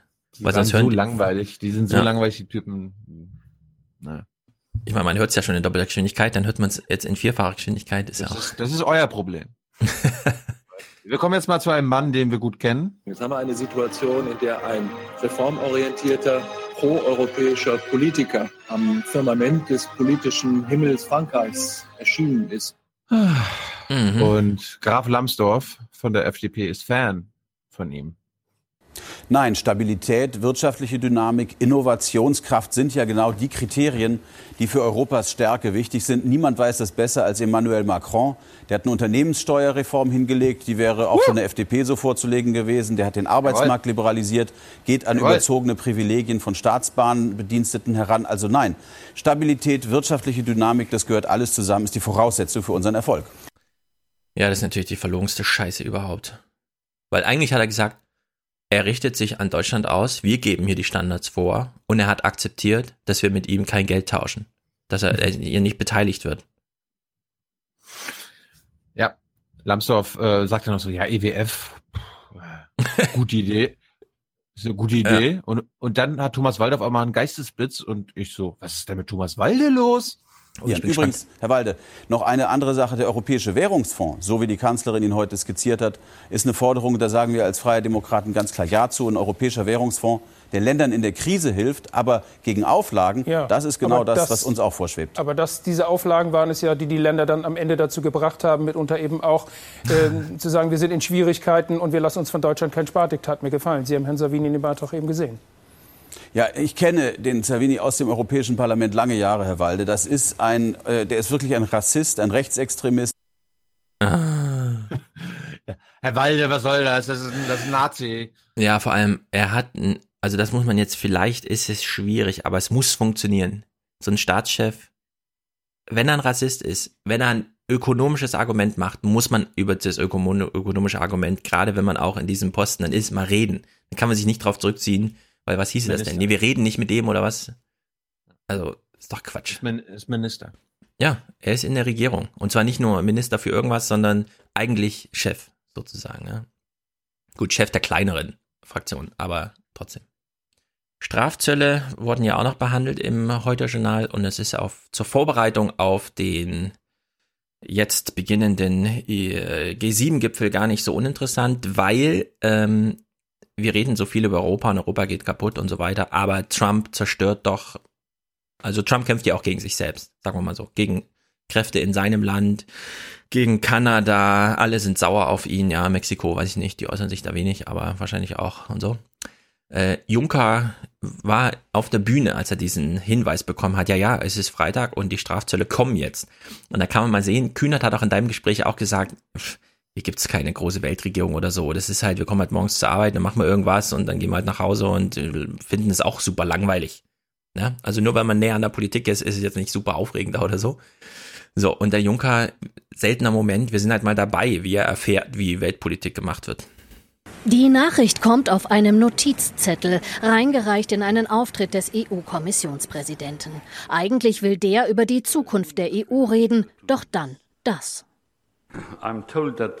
Uh, ich erfahre hier, dass die USA die Europäische Union nicht von den Strafzöllen ausnehmen werden, die sie Europa und anderen angedroht haben. Das ist ein schlechter Tag für den Welthandel. Ja. Kann halt nochmal kurz den Hinweis machen. War halt gerade so, ja, aber macht es auch ganz gefasst. Problembeschreibung, um was geht's überhaupt? Ist es existenziell? Nun also doch. Die USA fordern 10% Strafzoll auf Aluminium und 25% auf Stahl. Das Ach, gilt für Einfuhren aus der EU, aber auch aus Kanada und Mexiko. Betroffen seien europäische Exporte im Wert von rund 6 Milliarden Euro, schätzt die EU-Kommission. Ja, 6 Milliarden Euro. Also ich würde sagen, aus französischer Sicht ist das scheint es irgendwie alles krasser zu sein als aus deutscher. Das ist ein Vogelschiss. Das ist ein Vogelschiss für uns Deutsche. Äh, für die Franzosen, deswegen ist Fra äh, Macron da auch so außer sich, schon der Iran-Deal äh, war für die Franzosen richtig scheiße, weil die da mit, äh, wie heißen sie hier, sechs Milliarden Deals mit Gas und so gemacht haben. Hier diese französischen, äh, ach, wie heißen sie denn? Na, ihr wisst schon, diese großen französischen Gasleute halt. Wir interessieren uns ja für Deutschland. Heiko Maas will hier mal einen Spruch machen. Heiko! Das, Heiko macht einen Spruch. Das ist brauch, besonders. Ich, ich brauche ja endlich mal Heiko Maas Sprüche für mein Soundboard. Also Achtung, jetzt kommt einer. Leider ist er nicht ganz geeignet für den Spruch, äh, für, für, für das Soundboard, weil das ZDF hat vergessen, das Mikrofon einzuschalten. Sie konnten nur aus der Distanz. Ja, Heiko oh. hat so einen geilen Spruch gemacht, aber leider nur aus der Distanz mikrofoniert. Aber wir hören uns das einfach mal an. Die richtige das Problem ist auch, er steht mal wieder irgendwo auf der Straße, ja er, er, er, er ist so der Draußenminister irgendwie, keine Ahnung. Ich bin der Außen-Draußenminister, ich stehe überall auf der Straße. Die Antwort auf America First ist äh, Europe United. ähm, das kommt für uns nicht unerwartet. Trotzdem können wir es nicht nachvollziehen. Wir halten es auch nicht für rechtmäßig. Ja, und Heiko Maas denkt sich auch so, der Bundestagswahlkampf scheint scheiße gewesen zu sein. Aber die Denkerpausen von Martin Schulz, die mache ich jetzt auch. Die Antwort auf America First ist eins, zwei, drei. Europe United. Leider war das Mikrofon nicht an. Naja. Andere O-Töne. Und jetzt wird es interessant. Jean-Claude Juncker und Wilbur Ross. Das ist auf der einen Seite interessant, weil Jean-Claude Juncker ist ja Superchef. Wie Klaus Kleber sagt, für Oma Erna, die EU-Kommission ist so etwas wie eine Regierung. Wilbur Ross ist natürlich nur Handelsminister, nicht Trump selbst. Die beiden geben sich hier ein O-Ton-Battle über den Atlantik hinweg. Die Gegenwehr aus Brüssel ist längst vorbereitet. Seit Wochen liegt eine Liste mit amerikanischen Produkten bereit, auf die die EU nun Gegenzölle erheben will. Auch Schutzklauseln im Einklang mit internationalen Handelsregeln sind im Gespräch, um die Strafzölle aus Washington abzufedern. Man denkt, man kann die Europäer klein reden und klein machen. Das wird nicht äh, passieren. So geht man unter äh, Verbündeten, Amerikaner und Europäer sind ja Verbündete, nicht um. Und wenn man so mit uns umspringt, müssen wir adäquat, proportional, vernünftig und intelligent reagieren. Doch Brüssels Gegenmaßnahmen bringen Amerikas Handelsminister nicht um den Schlaf. Höchstens ein Prozent Einbußen für die US-Wirtschaft schätzt er heute in einem Interview. Seine Botschaft, alles halb so wild. Jeder hat doch mal Meinungsverschiedenheiten. Das kommt in den besten Familien vor und auch zwischen Staaten. Das ist doch ganz normal. Ich glaube, mit der Zeit werden alle darüber hinwegkommen. Ja, und da stellt sich ja die Frage, hat er nicht eigentlich recht, wenn er sagt, die werden darüber hinauskommen, hinwegkommen, weil es könnte ja sein, äh, dass das jetzt auf Ewigkeit angelegt ist. Warum sind es eigentlich Strafzölle? Und ein Strafzoll ist ja in dem Fall einfach nur ein normaler Zoll unter besonderen Bedingungen, nämlich er konnte nicht ordentlich parlamentarisch durchgesetzt werden. Trump hat dafür keine Mehrheiten im Kongress, also muss er im Weißen Haus irgendwas von nationaler Sicherheit erzählen und dann sagen, und deswegen verfüge ich jetzt selber darüber. Strafzoll. Jetzt stellt sich die Frage, sind die Kongressleute einfach nur nicht überzeugt, wollen die das nicht mitmachen oder sind die einfach richtig dagegen? Und da gab es bei Quartz, das ist eine Seite, die ich sehr mag, qz.com ist glaube ich die URL, gestern eine Überschrift, Trump finally did the one thing that will drive powerful Republicans away. Und denken, äh, sind die nicht alle schon von ihm weggetrieben und so? Aber in dem Text wird schön geschrieben, private Fehltritte mit Frauen, bei Clinton noch ein Riesenproblem, bei Trump so, ja, okay, ist halt Trump. Steuerreform, äh, die die Staatsschulden nochmal um Billionen Dollar erhöht, auch okay. Aber parteiübergreifend gab es jetzt nicht nur ein No zu den St äh, Zöllen, sondern es gibt einen bipartis, bipartisan Gesetzesvorschlag Trump auch rückwirkend das Recht zu nehmen oder dem amerikanischen Präsidenten das Recht zu nehmen, aufgrund von nationalen Sicherheitsargumentationen Strafzölle zu erheben. Hm. Also es gibt sozusagen eine parlamentarische Gegenbewegung im Kongress, auch bei den Republikanern, zu sagen, Leute, hört mal zu, dieses Recht, dass Trump da jetzt einfach Strafzölle und Handelskriege vom Zoll, das nehmen wir ihm jetzt. Und da kann man mal, also erstens kann man daran sehen, wie wie krass Trump da selbst in Amerika Probleme hat. Es ist nicht nur Europa, das da irgendwie gerade durchgewirbelt wird, sondern es ist das große Amerika mit Kanada und Mexiko und eben auch innerhalb äh, der Vereinigten Staaten. Also da geht's richtig krass zur Sache. Interessanterweise zu diesem, äh, wo sich alle äußern, alle Präsidenten haben sich geäußert. Ja, Merkel hat sich geäußert als Regierungschef, äh, Macron hat sich geäußert, Juncker hat hier live O-Töne gegeben von, Mer äh, von, von Trump, kein, kein O-Ton, ja, an dieser Stelle. Ein Handelskrieg, den niemand so nennen will, auch nicht sein Erfinder. Donald Trump sagte heute zum Thema Strafzölle erst einmal gar nichts. Ja, also ich glaube, er überhebt sich da. Und vielleicht ist dieser G7-Gipfel noch nicht der, wo er auch einmal in die Fresse bekommt, ja. Aber beim nächsten irgendwann haben wirklich alle die Schnauze voll. Und wenn er dann mit noch weniger Rückhalt da ankommt, weil er irgendwelche Midterm-Elections oder so verloren hat, auch wenn er von seiner roten Welle spricht, da muss man mal sehen.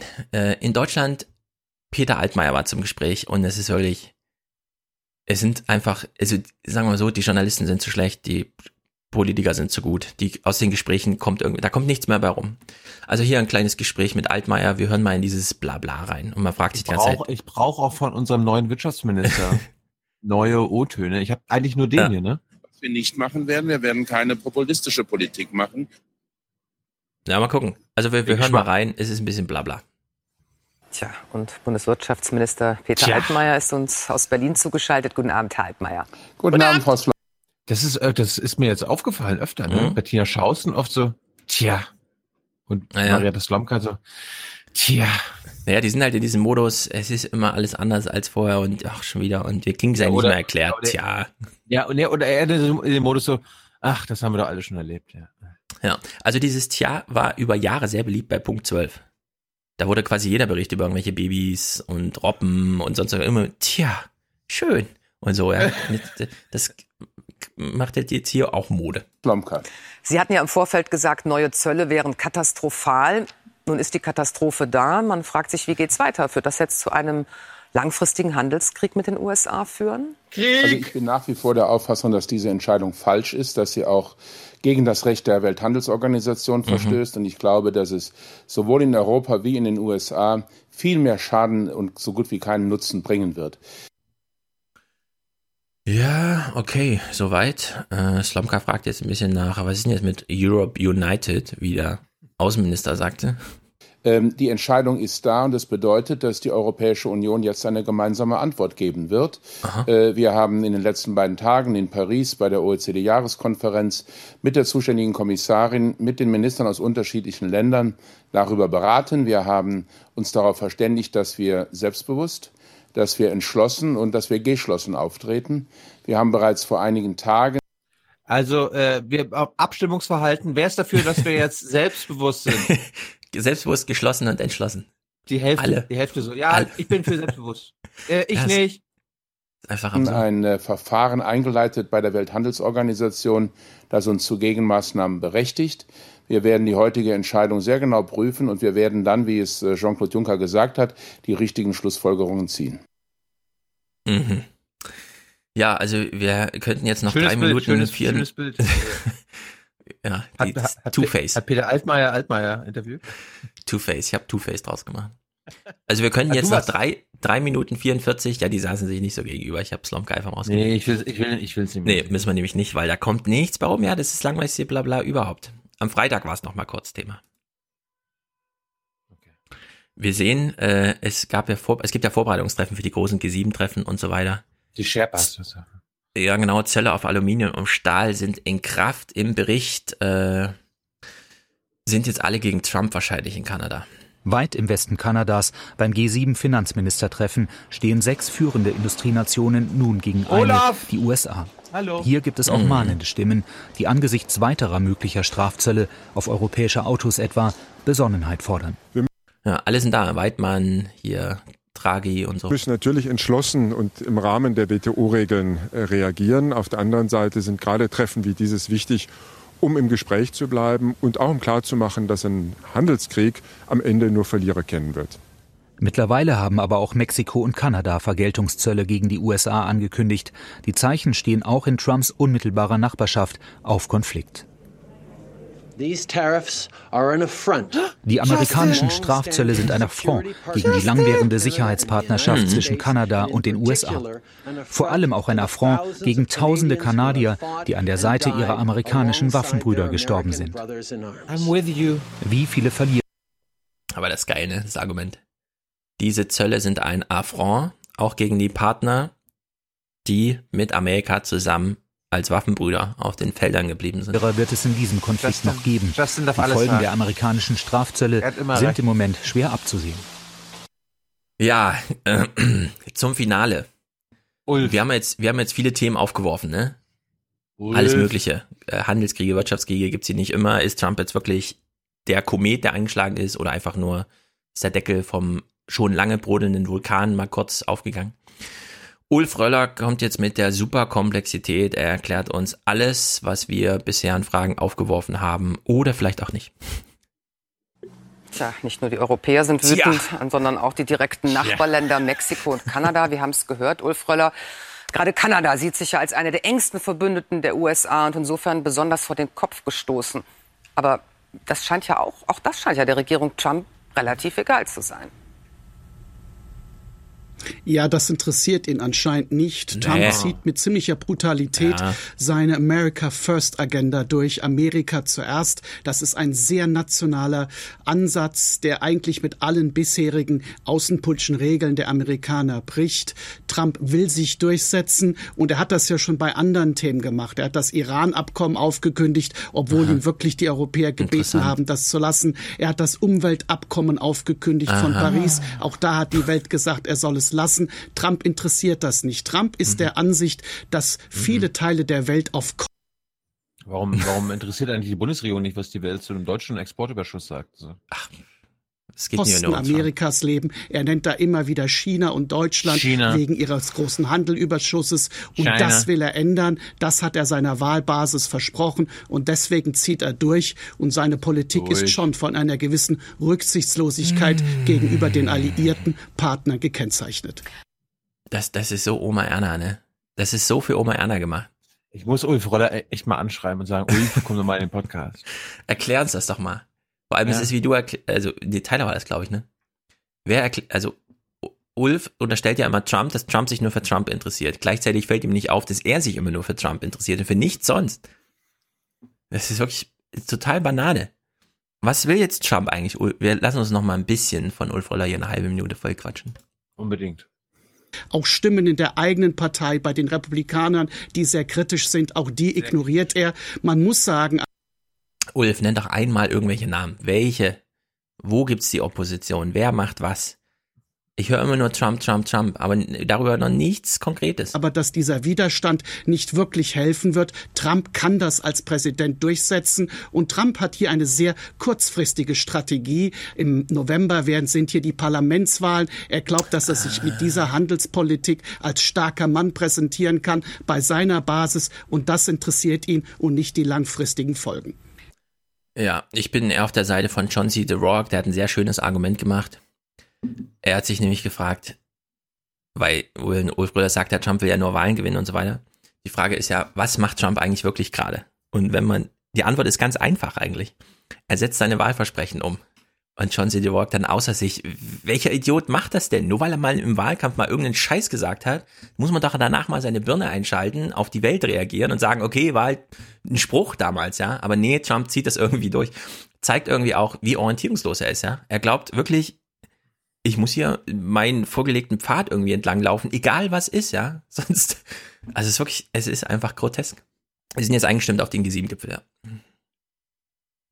Äh, kommen wir mal zum Olaf Schäuble-Beitrag. Thomas Walder hat die den SPD wunderbar hat sich vorgenommen zu regieren und gleichzeitig ihr Profil zu schärfen. Dann wurde Olaf Scholz Finanzminister. Okay, ja. Finde ich gut. Thomas, manchmal hast ja. du mal eine Das war ein guter Spruch, ja. Sehr gut. So, und dann sensationell. Ja, Olaf Schäuble reist äh, um die Welt mhm. und ein ZDF-Mann bekommt Access und darf mitfliegen und darf wahrscheinlich ein oder zwei Tage mit Olaf Schäuble verbringen. Oh. Und ich meine, angenommen, ich hätte 48 Stunden mit Olaf Schäuble. Ich würde wahrscheinlich viele kleine Interviews führen, viele Themen besprechen und richtig einen geilen Beitrag draus machen. Mhm. Und jetzt gucken wir uns mal an, was aus einem, einem ne, du bist Reisebegleiter, du mhm. bist mit dem äh, gerade mit dem Finanzminister unterwegs. Du wirst auch wahrscheinlich mal andere O-Töne bekommen oder andere Themen ansprechen über, über oder anders mit Olaf Schäuble reden oder viel weiter mit ihm gehen äh, als so das übliche Blabla. Und äh, darum ist der Bericht richtig, richtig toll.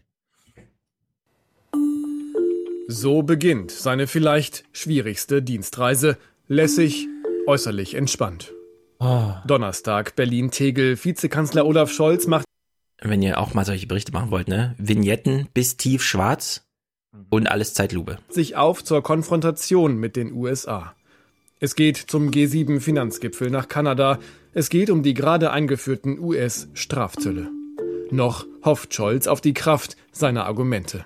Oh. Diese Stürme der Globalisierung können wir nur gemeinsam reagieren. Die Idee, dass man das als einzelnes Land gut machen kann, die funktioniert nicht mehr. Scholz redet gern von solchen Ideen, ohne aber ja. konkret zu werden. Seit gut zwei Monaten ist er nun Finanzminister. Hart hatte die SPD um dieses Amt gekämpft. Oh, sieht aber ganz schön gemütlich aus da, ne? wenn du da mitfliegst. Finde ich auch.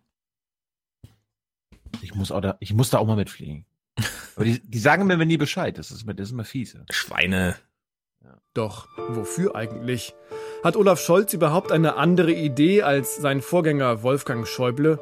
Oder sitzt da, wie viele unken, ein Olaf Schäuble? Ein Schäuble Light? Gar eine rote Null? Uh. Das scheint ja auch der Ehrgeiz von Herrn Scholz zu sein. Also möglichst so dieses Ministerium zu leiten, dass die meisten vergessen, dass es nicht mehr Herr Schäuble macht. Washington, im April der neue Finanzminister beim German Marshall Fund. Ob er sagen könne, was seinen Ansatz von Wolfgang Schäuble unterscheide? No. Nervt Sie eigentlich dieser ständige Vergleich mit Ihrem Vorgänger Wolfgang Schäuble? Wer in der Politik aktiv ist und versucht, was zu erreichen, muss damit leben, dass er verglichen wird. Ich fühle mich in jedem Fall verpflichtet, dafür zu sorgen, dass wir solide Staatsfinanzen haben. Das ist die Grundlage für unsere Handlungsmöglichkeiten.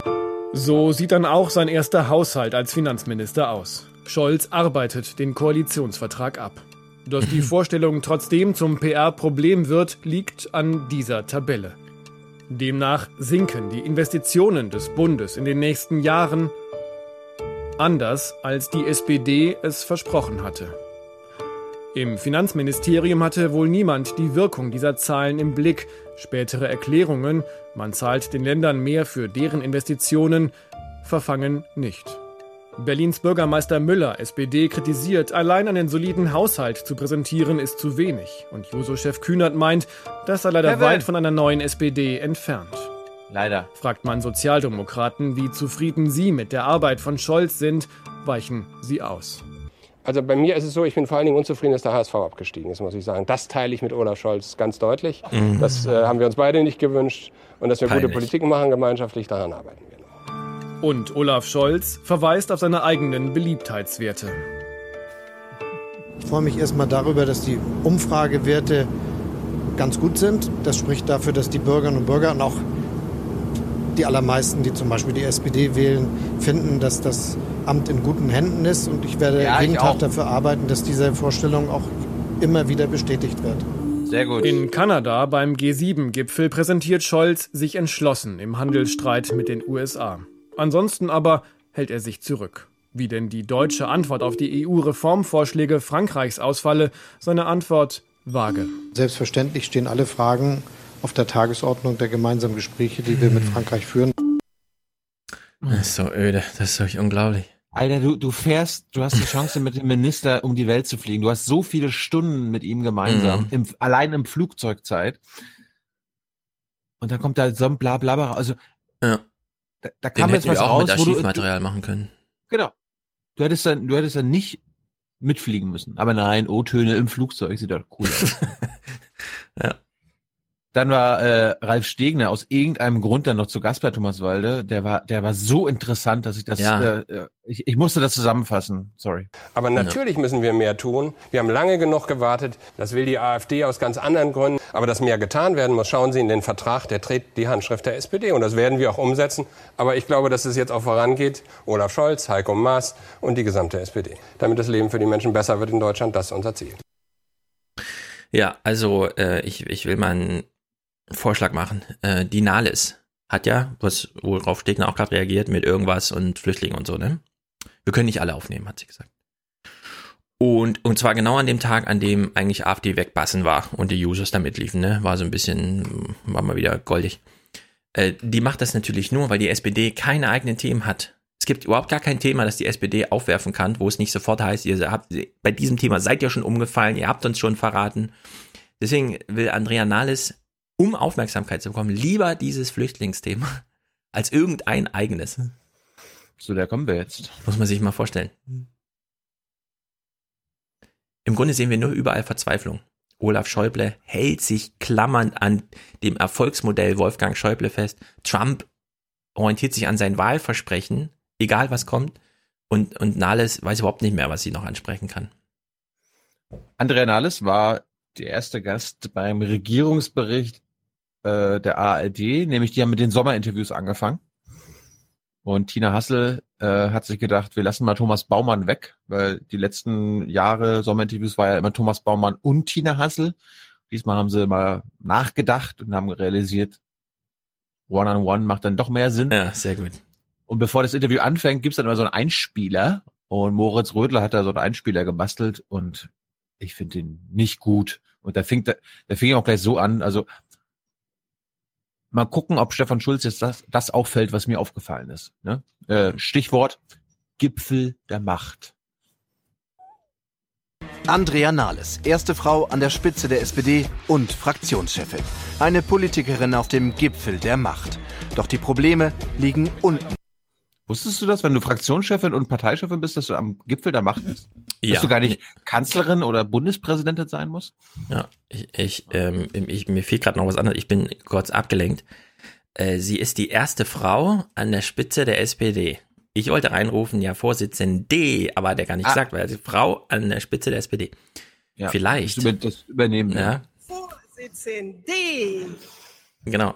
Wir versuchen ja einen Weg zu finden, SPD zu sagen, aber das S nicht nur schriftlich klein zu machen, sondern auch ganz klein, also SPD oder sowas. Ne? Und wir betonen jetzt einfach das D am Ende, weil dann weiß jeder, ah ja, die ist, ja, also SPD. Und dann weiß jeder, wen wir meinen. SPD. Ja. Genau. Wir überbetonen das D und machen das, ist es so ganz klein. Die SPD. Und dann ja, ist einfach klar, worüber wir reden. Über den Scheißladen.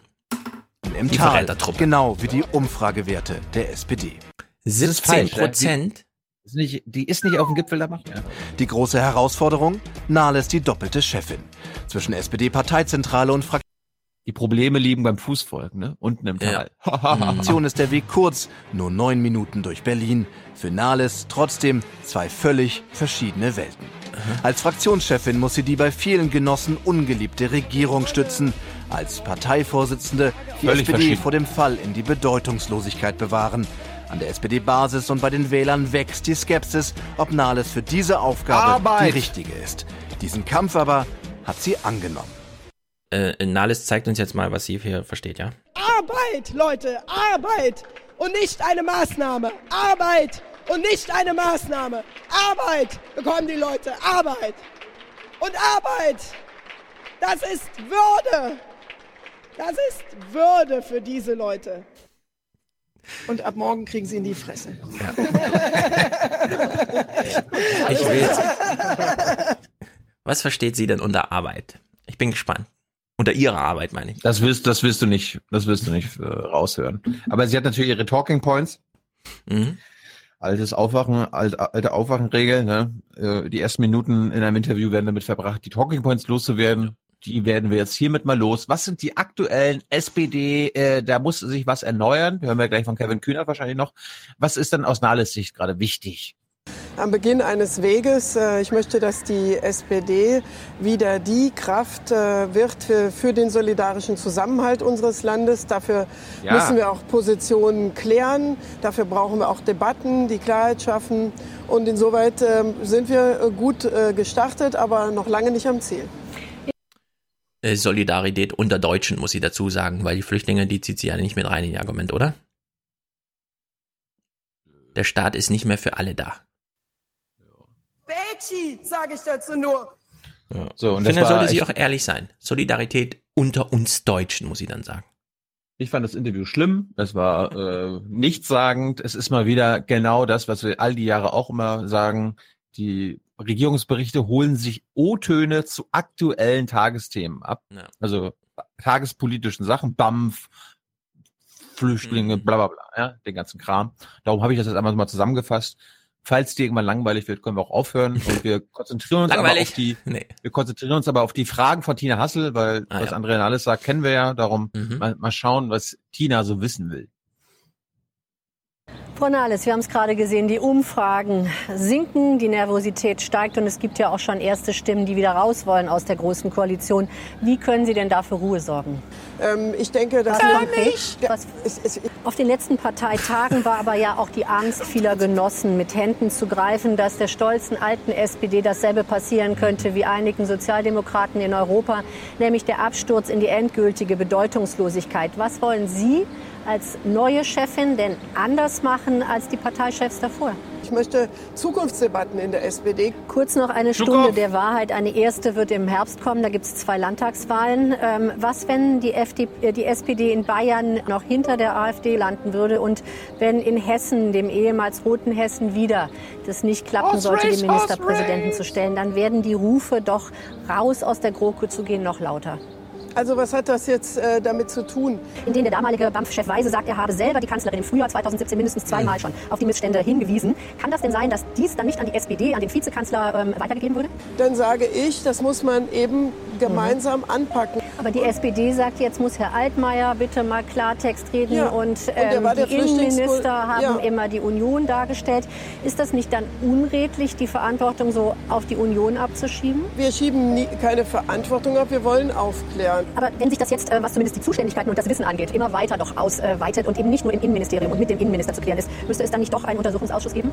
Trifft sich Präsident Trump äh, auf dem G7-Treffen in dieser Woche auch ähm, mit der Kanzlerin? Was erwarten Sie ähm, von Angela Merkel? Was muss da für eine Botschaft gesetzt werden? Was muss passieren? Wir sind nun mal in Europa auf einen freien Welthandel, insbesondere Deutschland, angewiesen. Wenn aber Europa, äh, wenn aber die USA als Partner und auch als großer Sicherheitsschirm ähm, eindeutiger unzuverlässig werden und Europa eben mehr eigene mhm. Verantwortung leisten muss, wie kann es da sein, dass Ihre Partei immer noch ähm, sich so schwer tut, mehr Geld zum Beispiel für die Bundeswehr und damit für die äh, Verteidigungsfähigkeit in die Hand zu nehmen? Entschuldigung, äh, die Bundeswehr bekommt sehr viel mehr Geld, Balance und einen Zusammenhang. Aber das ist ja auch gekoppelt. Und trotzdem haben Sie bei der Haushaltsansprache selber gesagt, Sie sehen überhaupt keine Notwendigkeit, jetzt mögliche weitere Mittel ähm, äh, in die Bundeswehr zu stecken. Ich habe gesagt, Ausrüstung ja, Aufrüstung nein. Und dazu stehe ich auch. Da wird Frau von der Das ist so langweilig. Ich glaube, ich, ich weiß, wie wir den Podcast nennen. Folter-Podcast. Ich dachte, tja. Allein würde Ihnen sagen, naja, nur 2017 war als Haushalt äh, nicht ausgeschöpft, weil die SPD dann in letzter Sekunde die Zustimmung zur Drohne eine, ja, äh, zurückgezogen eine nicht hat. Nicht abgesprochene, bewaffnungsfähige Drohne, die Frau von der Leyen absprachewidrig bestellt hatte und die mit uns in keinster Weise geht, auch jetzt nicht. Gut, das war klar. Gut, uh, das schade, war klar. ja. I have two words for you. Predator Drone. Das ist, das ist bitter. Aber ich finde gut, dass Tina Hassel dann, also weil es ja ein Regierungsbericht ist, die andere Seite der Regierung auch gleich mal einbringt, ja. Mhm. Also, das, ist, das ist so die, dieses Diskussionsniveau. Ja, aber mhm. Frau van der Leyen würde jetzt sagen, also ja, ja echt. Was genau müsste aus Ihrer Sicht, aus SPD-Sicht im Herbst durchgesetzt sein, damit Sie sagen können, das waren erfolgreiche erste Monate? Ganz konkret. Wir wollen ein gutes Kita-Gesetz. Und noch ganz kurz, morgen und heute, wenn über Profil gesprochen wird, muss gestritten werden auch. Das ist kein leichter Moment, denn in Italien ähm, äh, ist jetzt eine Regierung ähm, von Europagegnern ähm, an die Regierung oh. gekommen und Abwehrreflexe gegen mögliche weitere Zahlungen ähm, dürften eher hierzulande ähm, äh, noch ähm, größer werden. Was genau wird die SPD morgen fordern? Äh, Europa voranbringen und scheitern.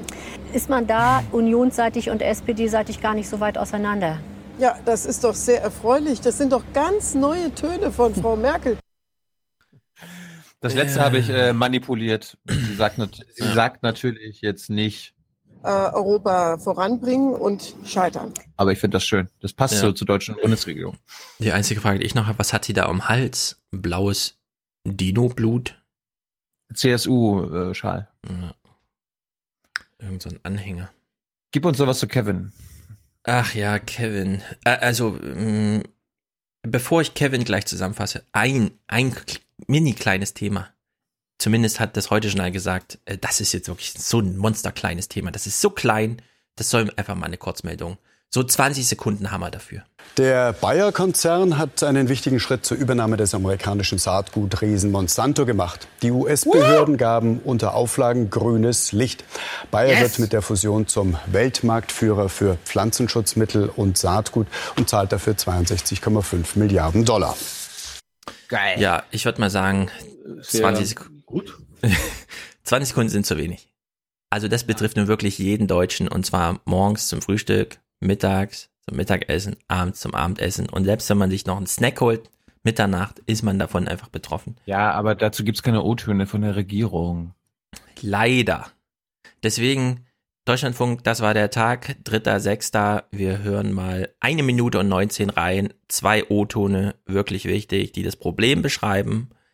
Leider auch nicht darüber hinausgehen, aber zumindest das Problem abschreiben. Mit dem Blick auf die deutsche Börse. Und wir wollen ein Thema, was dort eine Rolle gespielt hat, noch etwas vertiefen. Das muss mich auch vorstellen, ja. Wir wollen mal ein Thema nochmal vertiefen. Äh, Das würde ich gern mal hier im heutigen All, ja, bei solchen Themen. Naja, äh, hallo.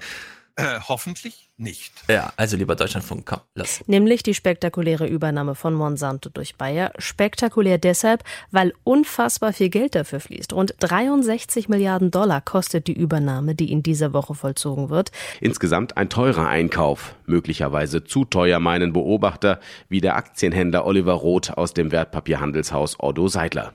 Das ist eine Wette darauf, dass man zukünftig Saatgut und Pestizide mehr braucht als in der Vergangenheit. Und wenn diese Wette nicht aufgeht, inklusive Ja, sagt einfach mal, ja, also dass jetzt die größten überhaupt Agrochemiekonzerne, das ist halt eine Wette. Die gehen halt, die machen halt so eine kleine Finanzwette draus, ja. Das ist kein Finanzmarktextremismus. Mm -mm. inklusive der Integration, äh, dann Ja, aber du kannst jetzt davon ausgehen, dass Bayer äh, als enger Partner der Bundesregierung dafür sorgen wird, dass äh, die Bundesregierung dafür kämpft, dass es mehr einheitliches Saatgut gibt. Ja, und die dazu passenden Pestizide, ja, die dann auch wirklich dazu passen. hat äh, Bayern ein Riesenproblem. Kritik an der Übernahme kommt aber auch von anderer Seite, von Umweltschützern etwa. Denn die Märkte für Saatgut Es kommt jetzt Sven Giegold. Wir wissen, das ist auch ein Sprechblasenproduzent, aber wir hören uns das trotzdem und an. Pflanzenschutz dominieren ohnehin schon nur wenige Riesenkonzerne. Bayer wird durch die Übernahme zum Weltmarktführer aufsteigen.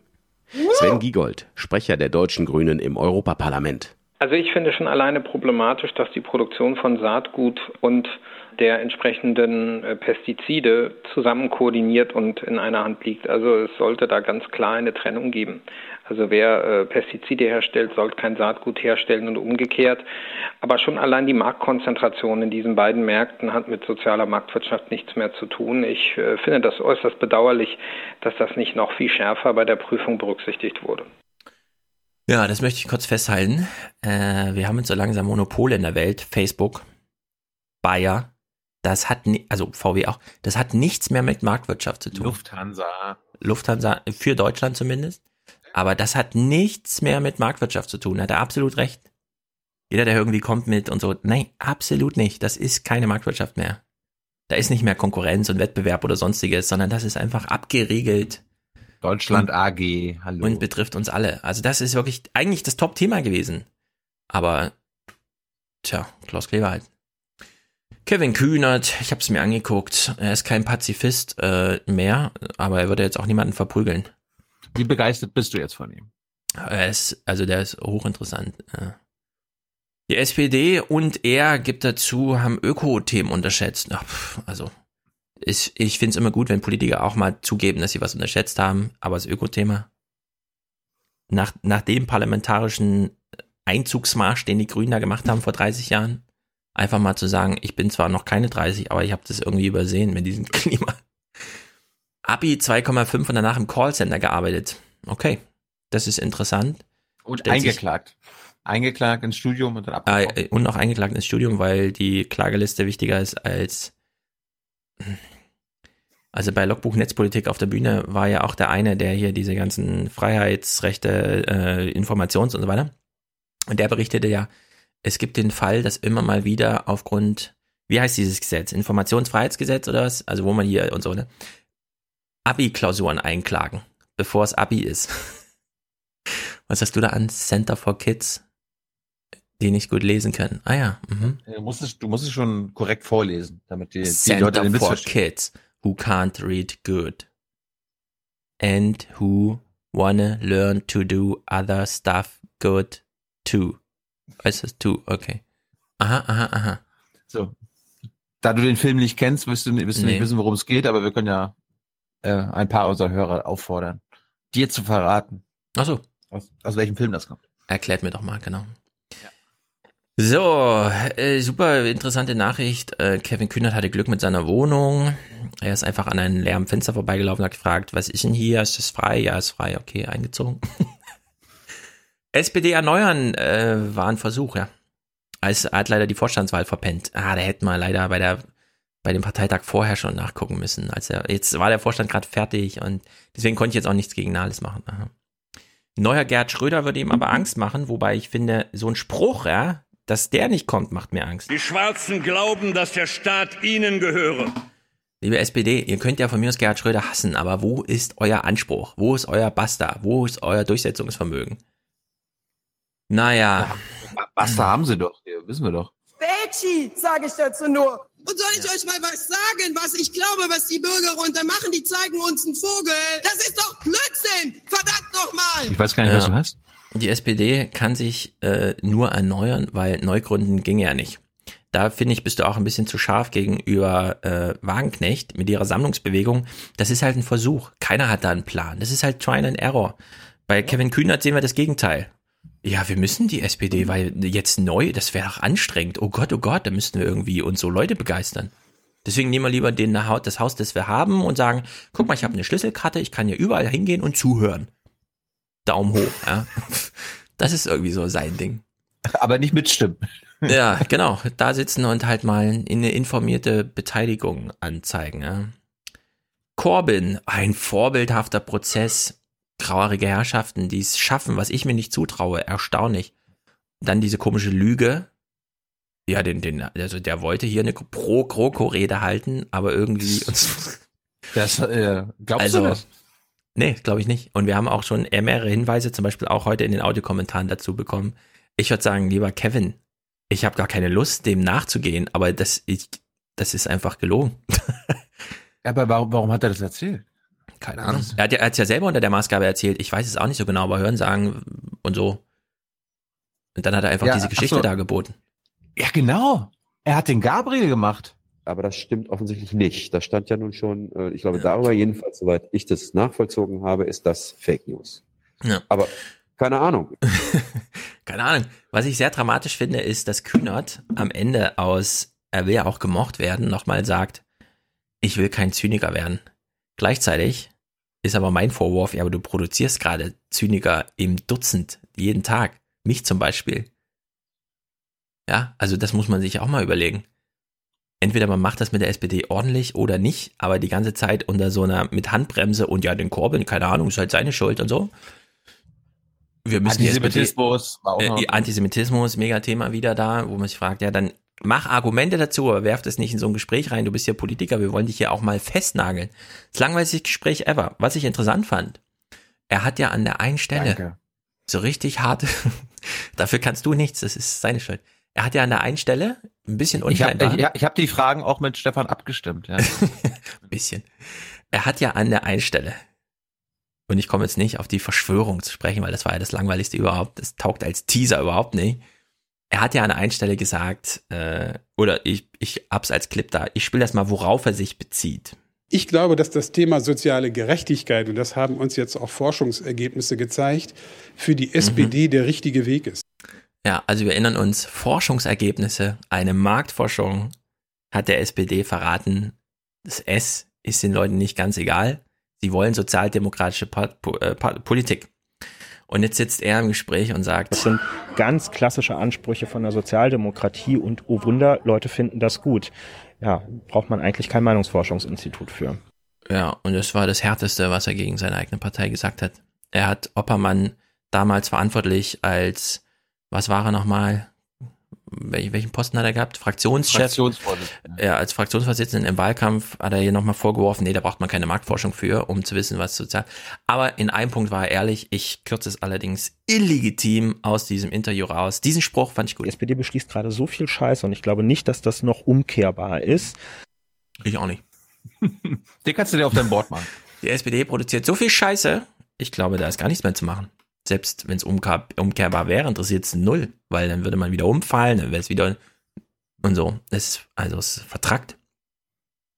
Es gab Fragen, warum, warum ich mit Paul Zimjak noch nicht gesprochen hat. Er hatte das Gespräch verschoben. Also wir suchen gerade nach einem neuen Termin.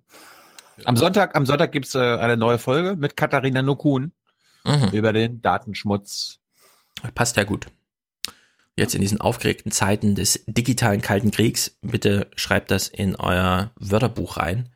Der digitale Kalte Krieg tobt gerade. Und dann stellt immer die Frage, wo ist mein Facebook?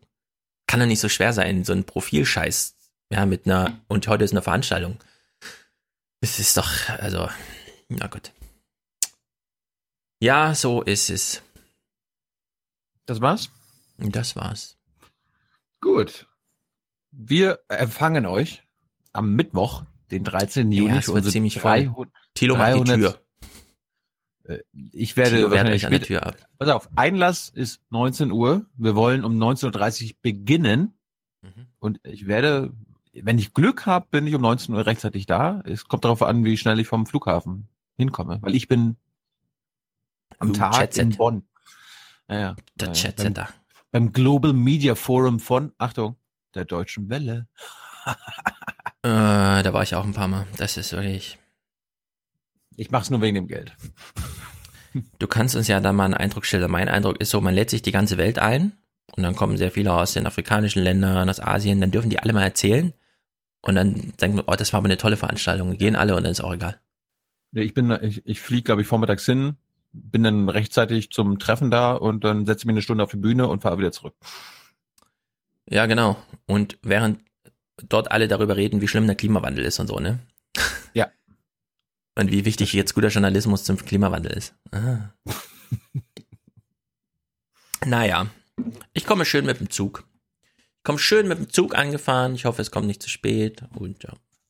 Also es ist freier Eintritt. Ähm, ich versuche noch an kostenloses Eis zu kommen, kann ich aber nicht garantieren. Aber was Ähm, machen wir, wenn zu viele kommen? Ich meine, vor einem Jahr 11 Uhr mittags und es waren zu viele. Machen wir jetzt. Können wir nichts für. Wir werden die reinlassen, die von außerhalb kommen. Die werden als erstes belohnt, dann Frauen und Kinder zuerst. Ja. Nein. Wir, Wir versuchen ja- so viele reinzulassen wie möglich. Es muss halt ein, der eine oder andere vielleicht stehen. Ja, und wir werden aber tatsächlich äh, weit angereiste bisschen bevorzugen. Mal gucken. Ja, es kommt irgendwie einer aus Lübeck, hat er schon im Forum angekündigt. Ja. Also es gibt im Forum irgendwie Mitfahrgelegenheiten und so. Ja. Ach so, genau. Ähm, am Samstagmorgen ist das äh, hier Fahrradmesse in Frankfurt. Ich und Stefan nachmittags werden wir da sein. Schließt euch gern an. Morgen. Morgen ist Samstag, oder? Heute ist Freitag. Ja, genau, morgen. Und wir werden wahrscheinlich, wir werden wahrscheinlich nach Leipzig zum linken Parteitag. Ja, das, das, das wird eine Sause, glaube ich. Hm. G7-Gipfel und linken Parteitag. Also am Wochenende kann man, glaube ich, mal direkt Nachrichten gucken. Wir gucken, wir schaffen es ja nächste Woche nicht so richtig auf diese. Nee, gar nicht. Ja. Aber das ist, glaube ich, nicht schlimm. Also eine Woche Pause. Ja, ist halt Oder? dieses G7-Ding. Mal gucken, vielleicht fällt uns was ein. Wir brauchen auf jeden Fall für unsere 300. Folge Mhm. so viele Präsentatoren wie möglich, Produzenten und Unterstützer. Ihr dürft uns natürlich auch Bargeld einfach so zustecken. Klar. Und ja, habt ein schönes Wochenende. Wir freuen uns auf euch. Äh, Ja. Wir werden wahrscheinlich, wir, werden- wir, wir werden nicht alle happy machen können. Ja, und nicht so angespannt, ne? Ja. Die letzten Male waren wir sehr angespannt im Basecamp. Wir können, wir können ruhig so britisches Parlament, ja? Einfach ein bisschen hier, ja, ja, und so, bis Tilo Order ruft. Wir werden jedenfalls, falls ihr euch fragt, es gibt zwei Top-Themen, trotz G7. Not shout when Genau, I'm und dem ganzen speaking from the chair. Ja, ist ja gut, Vorsitzende. Also, wir werden mit ähm, ähm, Friedrich Küppersbusch über Talkshows reden, wäre mein Wunsch. Es gibt da ein paar Argumente, auch auf Basis dessen, wie er sich geäußert hat im Deutschlandfunk dazu. Ja, er Und produziert, er produziert ja auch politische Talkshows. Genau, ja. Und wir können das Format, er macht ja nicht nur Talkshows, sondern er hat ja auch viele von diesen auf YouTube immer noch beliebten, was weiß ich, der Parteitag der SPD und so weiter. Das sind ja alles Filme aus seiner Initiative sozusagen. Und das werden wir thematisieren. Also das, die Talkshow im Vergleich zu anderen Formaten und ja, wo so konstruktive und nicht so konstruktive Elemente sich Ja, drin verbergen. Und, und wir können das verbinden mit, warum laufen wir nicht im Fernsehen? Oder warum ja, das kann Tilo dann, das kann Tilo dran Ja. schmeißen.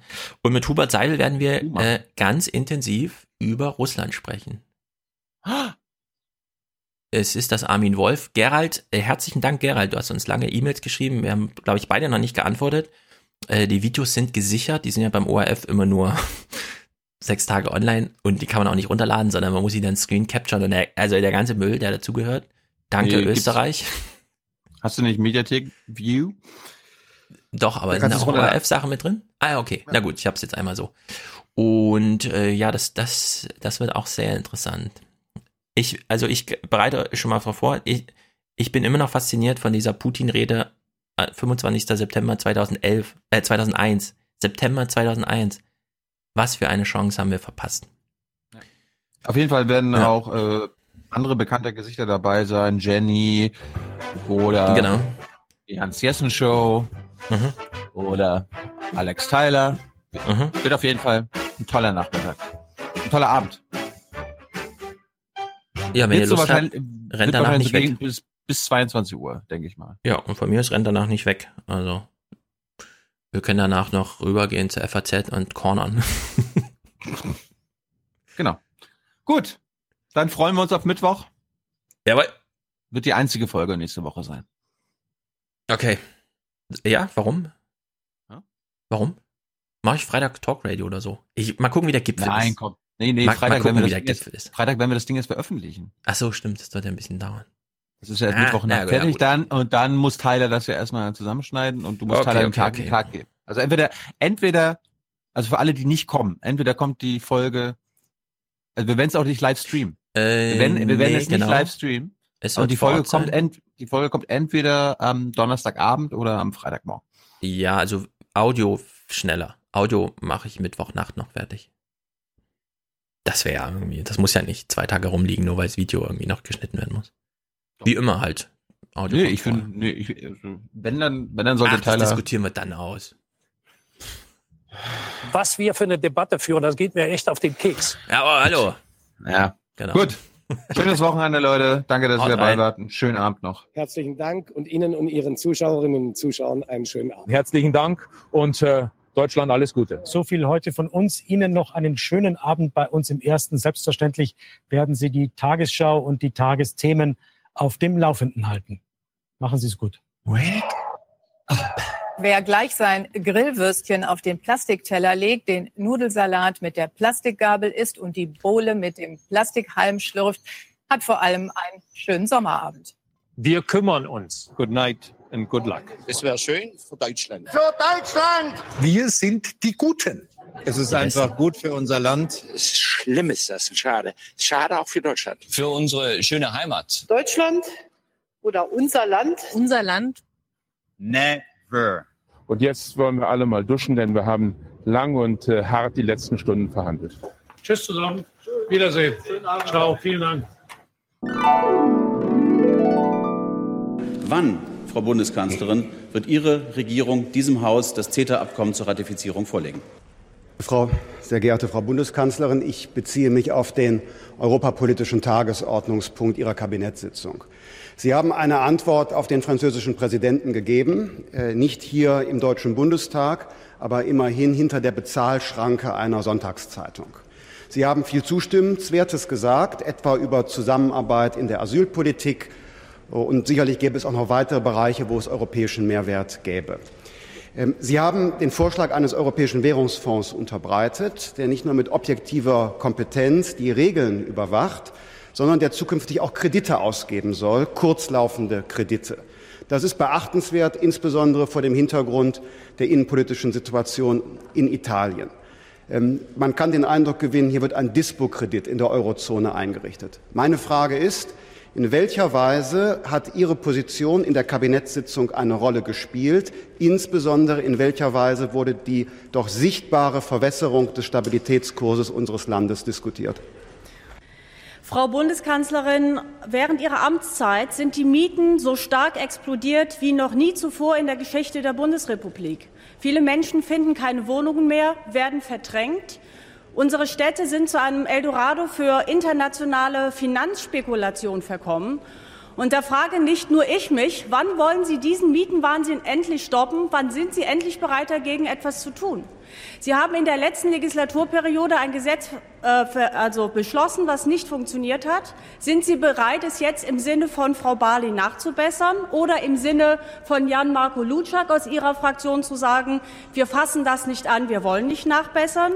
Und mich würde auch interessieren, wann Sie endlich bereit sind, diese skandalöse Privatisierungspraxis der bundeseigenen Immobilienanstalt BIMA zu stoppen, die ja in den letzten vier Jahren 36 Wohnungen und Grundstücke privatisiert hat an die Höchstbietenden. Wann sind Sie bereit, diese äh, Spekulation mit Wohnungen und mit Grundstücken in Ihrer Bundesbehörde endlich zu unterbinden? Sehr geehrte Frau Bundeskanzlerin, ich möchte Ihnen äh, zwei Zitate von Ihnen äh, kurz vortragen, wie man sie, glaube ich, millionenfach finden kann von Ihnen. Zum einen, Deutschland geht es gut und das andere, den Menschen in Deutschland ging es noch nie so gut wie im Augenblick, findet man in allen möglichen Varianten von Ihnen ohne Ende. Ich möchte Sie fragen, äh, da zu Deutschland natürlich alle gehören und Deutschland macht die Summe aus aller Menschen, die hier leben. Deswegen möchte ich Sie ganz konkret fragen, die Leiharbeit ist von 2005 von rund 400.000 in ihrer Amtszeit auf nunmehr fast eine Million angewachsen. Und 2,5 Millionen Kinder leben in Armut, sind von Armut gefährdet. Und zum Dritten gibt es rund 1,2 Millionen Aufstocker, also Leute, die sich krumm machen und trotzdem auf staatliche Leistungen angewiesen sind. Daher meine ganz konkrete Frage, glauben Sie, dass es diesen Menschen gut geht? Und zum Zweiten, glauben Sie, dass das irgendetwas mit Ihrer Politik zu tun haben könnte? Wir haben Missbrauch in Leiharbeit bekämpft, aber als Flexibilitätsinstrument ist Leiharbeit richtig und wichtig. Ja, vielen Dank, Herr Präsident. Frau Bundeskanzlerin Merkel, warum wollen Sie gemeinsam mit dem US-Präsidenten Donald Trump gemeinsam das Bündnis NATO weiter aufrüsten, halten fest an dem Zwei-Prozent-Ziel äh, der Aufrüstung der NATO, wollen ja auch in Deutschland beispielsweise die Ausgaben für Rüstung und Militär in den nächsten Jahren um 30 Milliarden Euro pro Jahr auf rund 70 Milliarden erhöhen, obwohl einerseits das Verhältnis zwischen den Rüstungsausgaben der NATO mit 900 US-Milliarden Dollar zum Verhältnis Russland 66 Milliarden US-Dollar mehr als deutlich ist und andererseits auch Ihr US-Partner sich profiliert mit Strafzöllen gegen die Europäische Union und dem Bruch eines völkerrechtlichen Abkommens Iran? Und finden Sie, dass diese Aufrüstung letztendlich ein Beitrag ist für eine friedliche Außenpolitik? Frau Bundeskanzlerin, Sie haben sich beim G7-Gipfel in Elmau ganz persönlich dafür eingesetzt, die Plastikflut einzudämmen. Das haben Sie eben auch noch mal bestätigt in Ihren einleitenden Worten. Seitdem ist die Plastiklast in unseren Flüssen, Seen und Meeren massiv angestiegen. Das heißt, konkret passiert ist bisher nichts. Deshalb möchte ich Sie konkret fragen, ob Sie sich für zwei Maßnahmen einsetzen werden und möchte Sie bitte nicht ausweichend mit Verweis auf die EU-Plastikstrategie oder internationale Verhandlungen zu antworten, sondern konkret werden Sie sich für eine Plastiksteuer einsetzen und werden Sie sich dafür einsetzen, die steuerliche Bevorteilung der Verwertung von Erdöl in Deutschland in Höhe von rund 780 Millionen Euro bei der stofflichen Nutzung, sprich der Verwertung zu Plastikprodukten, abzuschaffen. Diese Subvention, die das Umweltbundesamt seit Jahren anprangert. Frau Bundeskanzlerin, ich möchte Sie ansprechen auf den geringen Frauenanteil im Deutschen Bundestag. Darüber ist ja in vielen Beiträgen und Artikeln in letzter Zeit auch intensiv berichtet worden. Jetzt wissen wir alle, dass das in erster Linie und vorrangig eine Aufgabe der Parteien ist. Und ich möchte mal sagen, dass links von mir, also rechts von Ihnen, da vielleicht noch ein bisschen mehr Nachholbedarf besteht als auf dieser Seite des Hauses. Aber ich glaube, es wird auch immer offensichtlicher, dass reine Freiwilligkeit uns hier nicht zum Ziel führt. Deshalb möchte ich Sie auch ganz persönlich fragen, wann sagen Sie, ist auch aus Ihrer Sicht der Moment gekommen, dass man mit gesetzlichen Maßnahmen hier die Parteien eben auch auf das richtige Gleis setzt? Also, ich will ausdrücklich sagen, dass ich sehr bedauere, dass der Anteil der Frauen in unserer Bundestagsfraktion zurückgegangen ist. Ich glaube, die Männer bedauern das auch. Ähm, aber äh, Es geht um den Mord an dem russischen Journalisten Arkadi Babchenko am gestrigen Dienstag in Kiew. Äh, die Bundesregierung ist entsetzt und erschüttert äh, über diesen Mordanschlag. Die Verantwortlichen müssen zur Rechenschaft gezogen werden. Das gilt in gleicher Weise für die Fälle der 2015 und 2016 in Kiew ermordeten Journalisten Oles Busina und Pavel Sheremet, deren Schicksal immer noch nicht aufgeklärt ist. Ja, zunächst einmal, wenn ich auf die gestrige Erklärung der Staats- und Regierungschefs äh, Deutschlands, Frankreichs, der USA und Großbritanniens eingehe, es war der Bundeskanzlerin der Bundesregierung wichtig, sehr klar zu zeigen, dass wir in dieser Sache an der Seite Großbritanniens stehen. Was dort passiert ist, der Einsatz eines militärischen Nervenkampfstoffs eines Typs, wie er von Russland bzw. der Sowjetunion entwickelt wurde, das ist die erste offensive Anwendung eines solchen Nervenkampfstoffs in Europa seit dem Zweiten Weltkrieg. Das ist ein äh, immens ernsthaftes und erschreckendes Ereignis.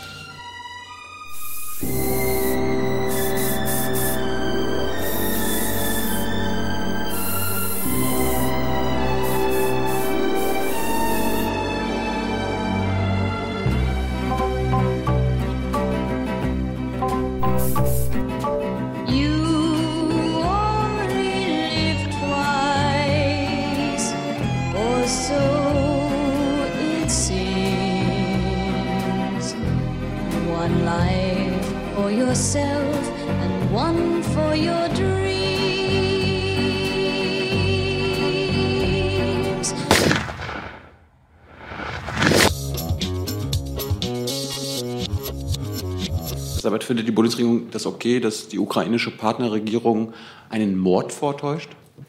Das ist wirklich nicht an mir, darüber zu urteilen. Sie, Wir wurden ja, die Sie wurden ja auch reingelegt am Mittwoch. wenn Sie das so empfinden. Die Bundesregierung hat die Vorgänge der letzten Tage natürlich verfolgt und ich kann auch nicht verhehlen, dass wir, wie viele andere, auch überrascht sind äh, über die Art und Weise, wie sich das Ganze aufgelöst hat.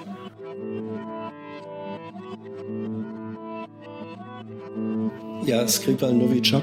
Ähm, in einer früheren Positionierung war die Bundesregierung ja im Anschluss an die äh, britische Regierung der Auffassung, die Spuren könnten nur nach Russland führen, weil eben nur Russland äh, im Besitz dieses Stoffes sei. Nun wissen wir inzwischen, ähm, dass eben auch äh, deutsche Dienste frühzeitig über eine Probe haben, äh, verfügt haben, diese geteilt haben.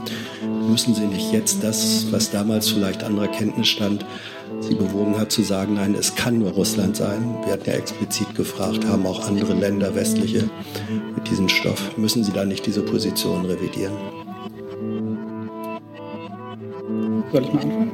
Ach so, ja. Oder ich dachte, die Frage wäre an Sie gerichtet gewesen. Gut, ähm, also ich glaube, Sie geben unsere Position da aus der Vergangenheit nicht ganz korrekt wieder, äh, denn es war nie so, dass wir gesagt haben, ähm, der spezielle Wirkstoff, der da eingesetzt wurde oder der da ähm, analysiert wurde, äh, sei äh, sozusagen der eine und einzige Grund und der eine und einzige Hinweis, der nach Russland führt. Ja, aber ähm, also ich erinnere mich an diese Diskussion auch noch relativ gut und ich weiß auch, dass mehrere Kollegen, auch ich explizit danach gefragt haben, ob sie ausschließen können, dass außer den Russen andere Staaten, auch westliche, über die Substanz verfügen. Das wurde mit Verlaub äh, dann mir unterstellt, dass das eine Frage von Russia Today eigentlich sei. Nun ist erwiesen, dass andere Staaten auch darüber verfügten. Das greift doch eine zentrale Säule der bisherigen ähm, Argumentation an.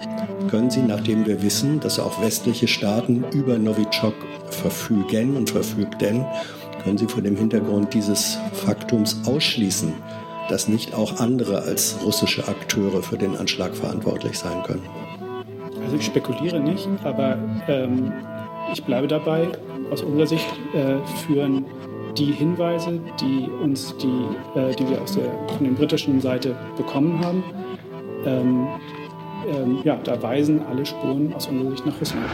This dream is for you, so pay the price.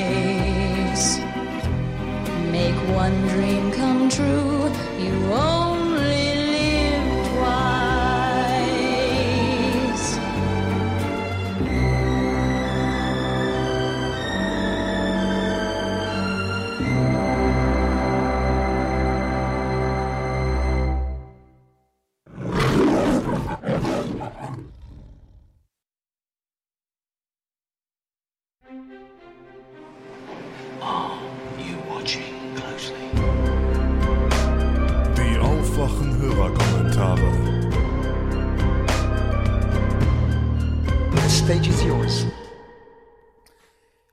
Hallo, liebe Aufwachenhörer, Thilo, Stefan, Hans-Jessen Show und weitere Gäste. Ja, hier ist der Anton und ich verfolge von London aus gerade die Debatte, beziehungsweise ich habe das Interview von Kevin, von Kevin Kühnert, dem Juso-Vorsitzenden, gesehen und ich würde gerne eine kleine Richtigstellung vornehmen zu einer seiner Behauptungen. Der gute Kevin hatte ja, Wunder, behauptet, Jeremy Corbyn wäre von Martin Schulz angefragt worden. Also das Gerücht stammt von Thorsten Schäfer-Gümbel, konkret, um bei dem Bundesparteitag der SPD im äh, Dezember dann zu sprechen. Äh, kleine Hintergrundinfo. Es gab eine Corbyn-Einladen-Kampagne, ähm, die dann zum Teil im Verein No GroKo aufgegangen ist. So, und wenn Kevin Kühnert jetzt behauptet, dass Corbyn für eine große Koalition geworben hätte, dann ist es nichts anderes als soll die Leute demoralisieren. Ich möchte euch jetzt so das Gegenteil nahelegen, sag ich mal. Also, ähm, beginnen wir mal damit. Steve Hudson, der Vorsitzende von No GroKo, hat die Europareferentin von Corbyn gefragt. Die hat es dementiert uns gegenüber. So, dann, ich bin gerade in London, ich habe mit ihr auch gesprochen und sie hält es für unrealistisch genauso, also bei Momentum, da war ich die letzten Wochen, habe mir angeschaut, was die so machen. Die halten das durchgängig alle für Humbug. Corbyn ist der Gegner von Austerität, sprich vom Totsparen, von der schwarzen Null, von Kürzungen, das was Olaf, Schäuble, äh, Olaf Scholz, Verzeihung, ähm, im Koalitionsvertrag festgelegt hat. Und deswegen würde es einem Jeremy Corbyn niemals in den Sinn kommen, so eine GroKo zu befürworten. Ja, hinzu kommt jetzt auch noch, dass noch ein anderer Kollege von Momentum, der wechselt jetzt in Jeremy Corbyns Büro für Social Media Content und so weiter und der hat das auch ganz klar dementieren können. Also es ist eine unsinnige Behauptung, keine Ahnung, ob Kevin das wirklich glaubt. Ist mir auch ehrlich gesagt egal. Ja, ähm, kurz zum Hintergrund. Ja, Steve hat halt bei Momentum in den General Elections geholfen als Freiwilliger und ja, die haben uns dann halt auch mal ein, zwei Tipps gegeben während der No GroKo Kampagne vom Verein No GroKo. Genau. Die hat ja parallel zu der Kampagne der Jusos oder dem Forum Demokratische Linke der DL stattgefunden. Ja, ansonsten hoffe ich, dass ihr weiter so macht, liebe Aufwachen Podcast Betreiber. Ja, viele Grüße aus London, macht's gut, euer Anton. Noch eine kleine Ergänzung vom Anton. Am 10. Mai ist Katja Kipping in London gewesen und hat sich mit Jeremy Corbyn getroffen. Ein vergleichbares Treffen mit SPD-Spitzenpolitikern hat bisher nicht stattgefunden. Ja, inhaltlich hieß es in einer Stellungnahme und einem geposteten Foto, dass obwohl die beiden nicht in offiziellen Schwesterparteien sind, sie ähm, Allianzen mit anderen progressiven äh, Kräften in Europa bilden wollen. Ich denke mal, das zeigt, wie Corbyn auf Distanz zum aktuellen ja, Parteivorstand der SPD ist. Und ich finde, die SPD sollte sich verdammt nochmal Gedanken machen, warum so ein alteingesessener Sozi wie Corbyn das macht. Ja, Außerdem noch ein klitzekleiner Veranstaltungshinweis für eine Veranstaltung, wo vielleicht Jamie Corbyn hätte gesprochen, gesprochen hätte, aber leider er nur sein Shadow Minister, also sein Schattenminister für Housing, für Wohnen, soziales Wohnen, ähm, hinschicken konnte, John Trickett, der linke Erneuerungskongress der DL, dessen Vorsitzende ähm, die Parteilinke Hilde Mattheis ist. Dort hat es wirklich viele Hochkaräter. Ich finde es immer wieder krass, was für Gäste die DL äh, einlädt. Ähm, das findet in Berlin statt am, am Donnerstag, Freitag, 28. 29. Juni. Ähm, ja, schaut mal, ob ihr kommen könnt. Gerade auch an alle, die in dieser SPD sind und vielleicht sogar welche, die in der Linke sind. Ich denke, das ist wahnsinnig interessant. Hallo Stefan, hallo Thilo, Grüße an Mr. Show und Herrn Tyler. Mein erster Hörerkommentar betrifft die aktuelle Folge. Ähm, ich habe die Nummer jetzt natürlich nicht aufgeschrieben. Bezüglich Bibis Antwort auf Thilos Frage in der Pressekonferenz. Und ich hoffe, ich kann da ein paar neue Impulse oder Blickwinkel reinbringen. Denn seine Antwort, die ist ziemlich mh, hm, nicht zwiegespalten, sondern muss zwei ziemlich wichtige Positionen abdecken. Einmal die Innenperspektive und einmal die Außenperspektive, plus nochmal eine zeitliche Dimension reinnehmen. Denn ich weiß gar nicht, ob euch das so bewusst ist oder vielen das so bewusst ist, dass in Israel momentan auch eine ziemliche, mh, hm, sagen wir mal so, Krise herrscht, was die Demografie in Bezug auf die Demokratie angeht. Denn der Anteil von orthodox bis ultraorthodoxen Bürgern nimmt rapide zu, im Gegensatz zu den, nennen wir sie mal, liberalen, modernen oder säkularen. Und die gewinnen natürlich bei den entsprechenden Parlamentswahlen mehr Sitze und Stimmen. Und denen geht es natürlich um eine in erster Linie religiöse Begründung ihres staatlichen Existenzrechts. Und das muss natürlich hervorgehoben werden. Und das macht er da ja auch. Darum kommt das so deutlich raus. Und ich würde mal behaupten, dass das in Zukunft nicht weniger wird. Also dieses Statement nach außen, um halt innenpolitisch ja, für Ruhe zu sorgen oder seine Position nochmal zu stärken. Nach außen, für die Weltpolitik muss man das natürlich dann anders verkaufen, weil so wie ihr es schon anspricht, das ist kein ähm, besonders gutes Argument, so von wegen vor 4000 Jahren so und so, so und so. Und diese Lösung mit der Diversität im Nahen Osten, die dann eben zu Frieden führen soll, ist eigentlich auch nur wiederum Durchhalteparole, denn diese orthodoxe bis ultraorthodoxe Mehrheit, die sich da langsam bildet, ähm, in Israel sind lustigerweise auch diejenigen, die nicht zum Militärdienst gehen oder den dann verweigern. Das heißt, Israel gehen langfristig ja die Soldaten und Soldatinnen einfach aus, die das Land entsprechend verteidigen. Und da muss man natürlich jetzt gucken, beide Punkte miteinander irgendwie zu vereinbaren. Und ich finde, die Antwort von äh, Bibi, die spiegelt das ganz gut wider. Also diese Zwickmühle auf einen Nenner oder in einen Kasten zu bringen, dass so beide Seiten zufriedengestellt werden. Es wird auf jeden Fall ziemlich interessant werden, sich das Ganze anzugucken. Und ähm, wen dieses demografische Ding bezüglich Israel interessiert, dem empfehle ich von Reza Aslan Believer zu gucken. Da gibt es eine Folge nämlich genau dazu. Und das ist, wie gesagt, ganz interessant.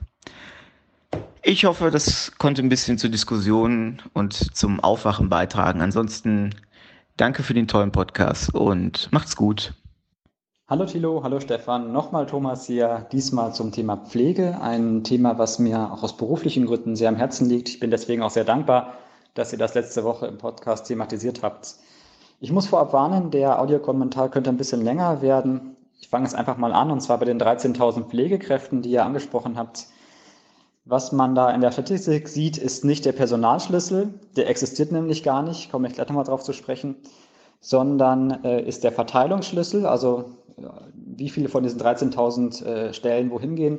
Jetzt darf man aber nicht denken, dass das äh, ja, in irgendeiner Art und Weise den Bedarf deckt. Zum einen muss man sich überlegen, eine Pflegekraft arbeitet ja nur acht Stunden pro Tag und die übrigen 16 Stunden muss ja auch jemand da sein, also kann man diesen Schlüssel mal getrost mal reinnehmen.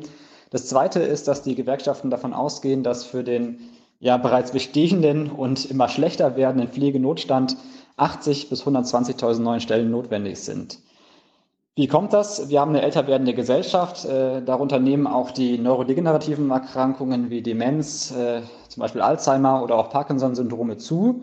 Und diese Menschen müssen ja irgendwie versorgt werden. Das Zweite ist, warum fällt das nicht auf? Äh, wie ich schon gesagt habe, es gibt keinen Pflegeschlüssel. Äh, das ist eigentlich super perfide. Also wenn man vergleicht mit, der, äh, mit dem Flugverkehr, da hat man einen Personalmindeststandard. Das heißt, man hat eine gewisse Menge an Stewardessen oder gewisse Stunden, die man nicht überschreiten darf und dann ist, äh, sage ich mal, Schluss. Das gibt's also beim Flugzeug schon. Die Maschine wird da halt entsprechend versorgt. Ne? Der Mensch, der krank ist und die Hilfe braucht, für den ist es ja egal. Ja? Also da mauschelt dann der äh, ja, Vorstandsvorsitzende mit der Personalabteilung irgendwie aus, wie viel äh, Pflegekräfte wohl irgendwie wo da arbeiten müssen, mit äh, dem Ergebnis, äh, dass es natürlich eine vorkommende Überlastung bedeutet. Und äh, diese Leute ackern sich dann den Buckel krumm auf den Stationen ähm, und naja, oben reiben sie sich die Hände. Ne? Das nächste und auch wieder sehr perfide eigentlich ist die Tatsache, dass äh, dann ja auch Fehler passieren. Also nicht nur die menschliche Tragödie, da kommen Menschen zu Schaden, ja, aus Gier, sondern auch, weil dann jemand verantwortlich ist. Und zwar natürlich in erster Instanz derjenige, der da die Pflege gemacht hat. Und klar, es gibt juristische Möglichkeiten auch, das sogenannte Organisationsversagen zu beklagen. Das ist aber de facto sehr schwierig, sodass man im Prinzip dann da als, sage ich mal, Medizindienstleister auf einsamer Flur steht. Das Zweite ist, äh, das habe ich zwar gesagt, es gibt keinen Personalschlüssel, es gibt es doch manchmal, und zwar in Abteilungen, wo das notwendig ist, um ähm, von den Krankenkassen Geld zu bekommen. Das ist die einzige Rationale, die da die Versorger haben. Sie wollen das Geld verdienen. Und da, wo das gemacht werden muss, gibt es einen Schlüssel. Jetzt ist es aber auch da, sage ich mal so, dass sie diesen Schlüssel gar nicht erfüllen müssen. Weil wenn sie zeigen können, dass es nicht genug Bewerber gibt, dann äh, kommt man auch offenbar mit weniger irgendwie aus. Und äh, das ist ja, sage ich mal, kein, nicht vom Himmel gefallen. Das Ergebnis ist, dass die Leute so wenig Geld kriegen, keine Bewerber kommen. Ja, okay. Ne? Natürlich kommen dann nicht genug Leute. Und die Konsequenz ist null, weil sie können ja nicht einfach eine große, zum Beispiel Schlaganfallstation zumachen, weil dann sind sie äh, in der Umgebung, hunderttausende Menschen sind dann da unterversorgt und das können sie kaum der Öffentlichkeit erklären, warum das so ist. Naja, also wie schon gesagt, 80 bis 120.000 neue Stellen. Wo kommen die her? Naja gut, nicht aus Deutschland. Ne? Also für dieses Geld oder für diese Arbeitsbedingungen ist sicher, sicher jeder Deutsche zu schade. Und äh, naja, man kann auch einen gewissen Rassismus jetzt dahinter sehen. Ne?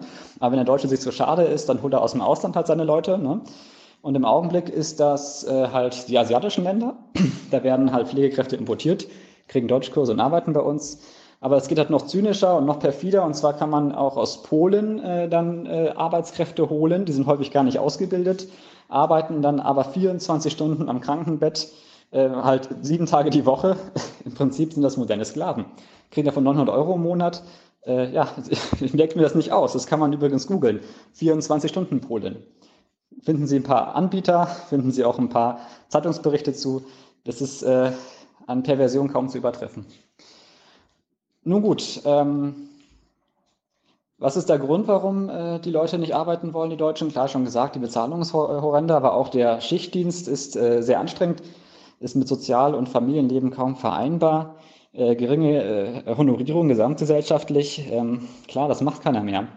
Und das nächste ist, dass äh, die Leute, die da arbeiten, natürlich auch erpressbar sind. Also wenn man in der Notaufnahme arbeitet und es kommt ein Notfall rein, dann kann man nicht einfach sagen, okay, ich gehe jetzt Feierabend, sondern natürlich, diese Menschen müssen versorgt werden. Und diese Verantwortung, die man da fühlt, äh, mit dieser erpresst, äh, wird man halt erpresst, weil, ähm, naja, dann wird der Personalschlüssel eben so knapp berechnet, dass es ja sowieso nicht geht. Aber ach ja, der dumme, dumme Arzt oder der dumme Pfleger, die bleiben ja eh länger, weil, naja, die haben ja ihre Arbeit zu tun. Ne?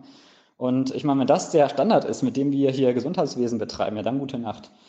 Also von daher ähm, wirklich nochmal sehr vielen lieben Dank, dass ihr es angesprochen habt. Äh, ich verstehe auch übrigens nicht, warum das in der Politik, gerade bei der SPD zum Beispiel, überhaupt nicht zum Tragen kommt. Also man würde ja denken, dass die das ja als gefundenes Fressen aufgreifen. Aber kommt nichts zurück. Also muss ich schon sagen, bin ich ein bisschen enttäuscht. Na gut, also dann ähm, vielen Dank äh, auch für die Möglichkeit, das hier nochmal zu sagen. Und ähm, ich wünsche euch weiterhin viel, viel Erfolg und äh, alles Gute. Ja, hallo Jungs, hier ist der Full. Ich wollte euch ja schon seit längerem Mal mit meinem technischen Fachwissen bei irgendeinem Thema unterstützen, aber immer wenn irgendwas dabei gewesen wäre, hatte ich leider keine Zeit. Jetzt nehme ich mir mal die Zeit, aber zu was anderem, und zwar zu den Kleber Qualitätsstandards.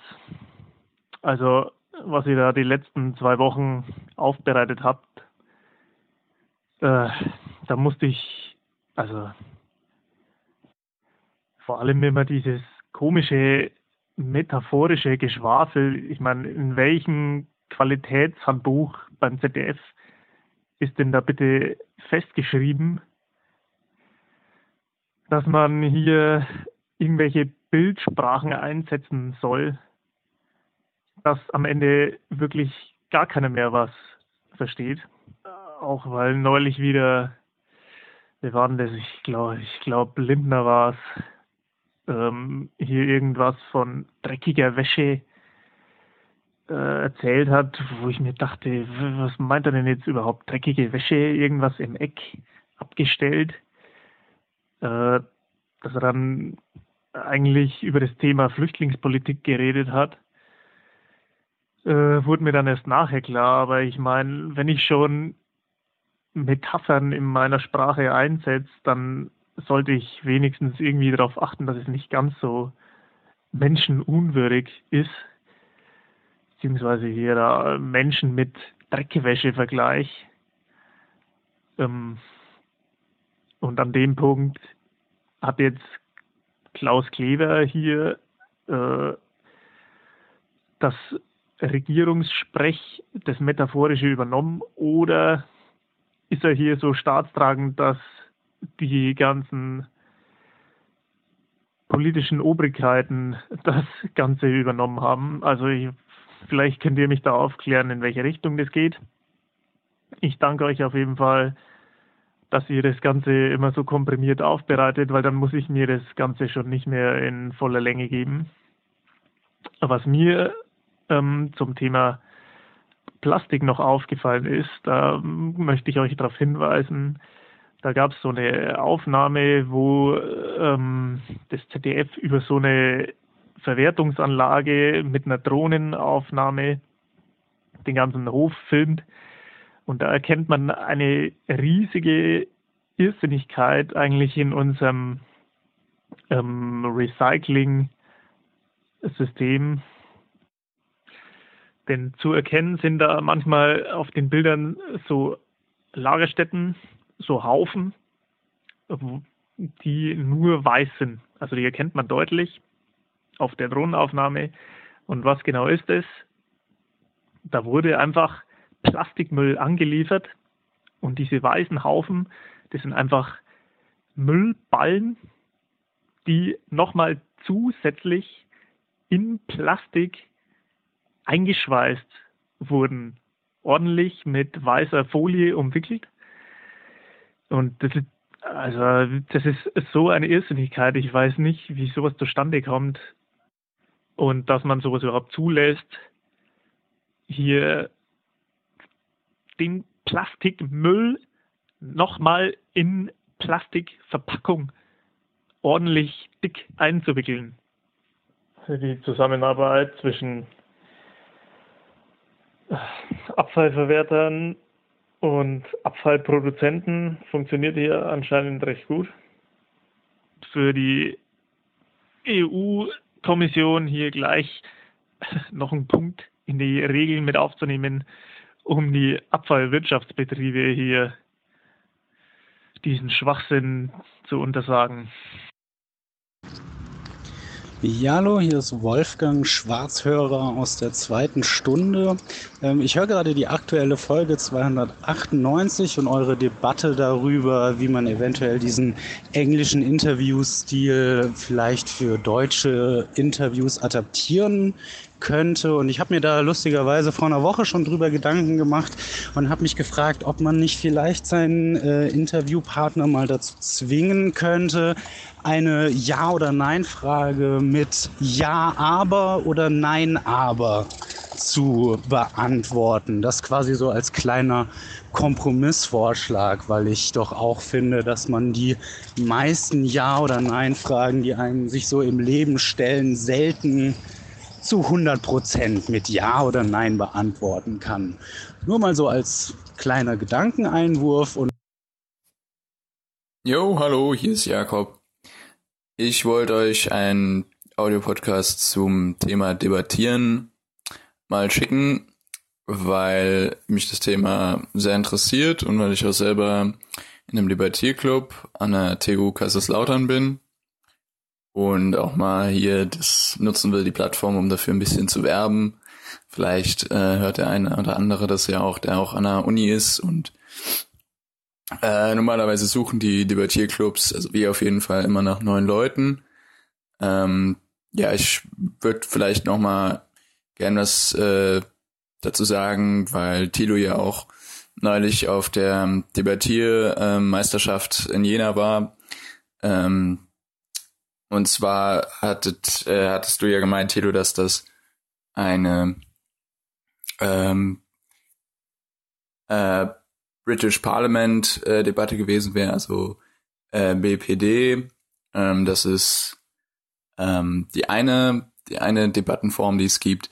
Und ähm, dann gibt's halt in Deutschland, äh, wurde dann eben noch eine andere entwickelt, die sozusagen dazu in Konkurrenz steht.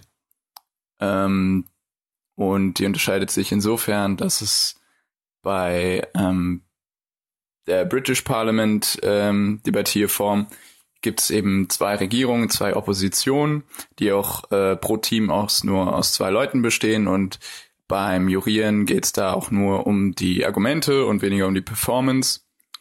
Ähm, oder eigentlich gar nicht um die Performance. Es geht halt wirklich nur um die Inhalte. Und ähm, bei dem, was eben wir zum Beispiel auch in Kaiserslautern machen, ich glaube in Saarbrücken zum Beispiel machen sie auch äh, British Parliament. Äh, wir machen halt äh, eine offene parlamentarische Debatte. Das heißt, bei uns äh, geht's äh, in Dreierteams sozusagen zu und ähm, da gibt's dann halt einen Eröffner, einen Ergänzer und dann noch einen Schlussredner. Ähm, und es gibt halt nur eine Opposition und nur eine ähm, Regierung.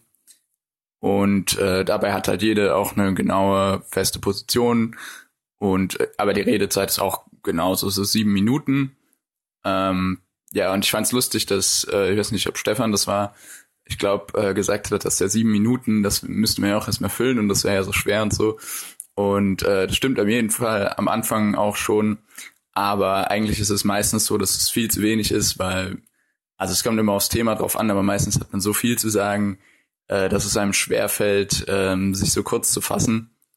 Ähm, wobei man natürlich auch normalerweise immer nur ein Argument bringen sollte, um das ganz ausführlich zu erklären, äh, was einem dann manchmal auch ein bisschen schwerer fällt. Ähm, ja, auf jeden Fall möchte ich nur mal kurz dafür werben und äh, ja, falls hier jemand zuhört, der an der Uni ist und ähm, Interesse daran hat, seine Rhetorik zu verbessern, ein bisschen, ähm, ja, weiß nicht, vor anderen reden üben möchte oder ja auch da nur ein bisschen Interesse hat, auch mal inhaltlich ein bisschen über interessante Sachen zu diskutieren, äh, soll sich doch mal erkundigen, ob es bei sich in der Stadt, an der Uni oder so auch so einen studentischen Debattier Club gibt und dann mal vorbeikommen. Ähm, ja, macht's gut. Hallo liebe Hörergemeinschaft. Hallo Stefan, hallo Thilo. Hallo verehrte Hans-Jessen-Show. Hier ist Yannick. Ähm, ich habe gerade eben angefangen, eure neue Folge zu hören. 298. Und gleich zu Beginn redet ihr kurz über das Thema Bestäubung und Bienen, dass eben in China jetzt schon Menschen dafür eingesetzt werden, Blüten zu bestäuben. Und dann meinte die Hans-Jessen-Show, dass er gesehen hat, dass jetzt auch schon Drohnen da dafür eingesetzt werden. Und dazu habe ich einen kleinen Hinweis, wenn ihr erlaubt. Und zwar äh, gibt es bei KenFM ein Format, das nennt sich Tagesdosis. Und in der Tagesdosis vom 10.05. dieses Jahres geht es eben genau um das Thema. Das ist ein Kommentar von äh, Bernhard Leuen. Äh, kann man sich mal durchlesen, ist ganz interessant. Oder auch runterladen und als MP3 anhören. Und äh, unter dem Artikel sind dann noch ein paar weitere Verlinkungen. Äh, unter anderem auch ein Video, ähm, was glaube ich so eine Produkt... Äh, von Walmart zeigt. Äh, ich will jetzt da nicht zu viel vorwegnehmen, aber ich muss sagen, mir hat es ein bisschen Angst gemacht. Äh, ich war danach so ein bisschen verstört, weil das, ja, also ist schon sehr creepy. Äh, da geht es dann nicht nur um Drohnen zur Bestäubung, sondern auch, was dann Mili ja, wie es im Militär auch eingesetzt werden kann. Also, ja, mich hat es ein bisschen verstört. Ähm, Welcome to the future irgendwie, kann man dazu nur sagen. Und, ähm, ja, jetzt bleibt nur noch übrig, mich bei euch zu bedanken für eure Arbeit. Macht weiter so. Äh, haut rein. Ciao. Lieber Thilo, lieber Stefan, liebe Aufwachenhörer. Nachfolgend ein paar Anmerkungen meinerseits zum Thema Italien und die EU. Am Anfang, als in Italien rechte und linke Parteien respektive Bewegungen für sich genommen als einflussschwach oder zu unbedeutend angesehen wurden, war zunächst noch die Rede von EU- bzw. Euroskeptikern. Als beide Strömungen an Wählergunst hinzugewannen, die sozialdemokratische Mitte abzubröckeln begann, las und hörte man dann schon von EU- bzw. Euro-Kritikern. Jetzt, nachdem sowohl Lega als auch Fünf-Sterne-Bewegung als Wahlsieger hervorgingen und entgegen konservativer Erwartungshaltungen wie auch entgegen der bundesrepublikanisch-politischen Lagerlogik eine Regierungsbildung in Gang setzten, sind nun medienwirksam aus einstmaligen EU-Skeptikern endgültig Europa-Feinde geworden, die auf einmal gar nicht mehr nur hinterfragen, geschweige denn kritisieren wollen, wie ja vorab von Tagesschau und Konsorten eingeordnet, sondern ausschließlich Europa mit blanker Zerstörungswut zu vernichten gedenken.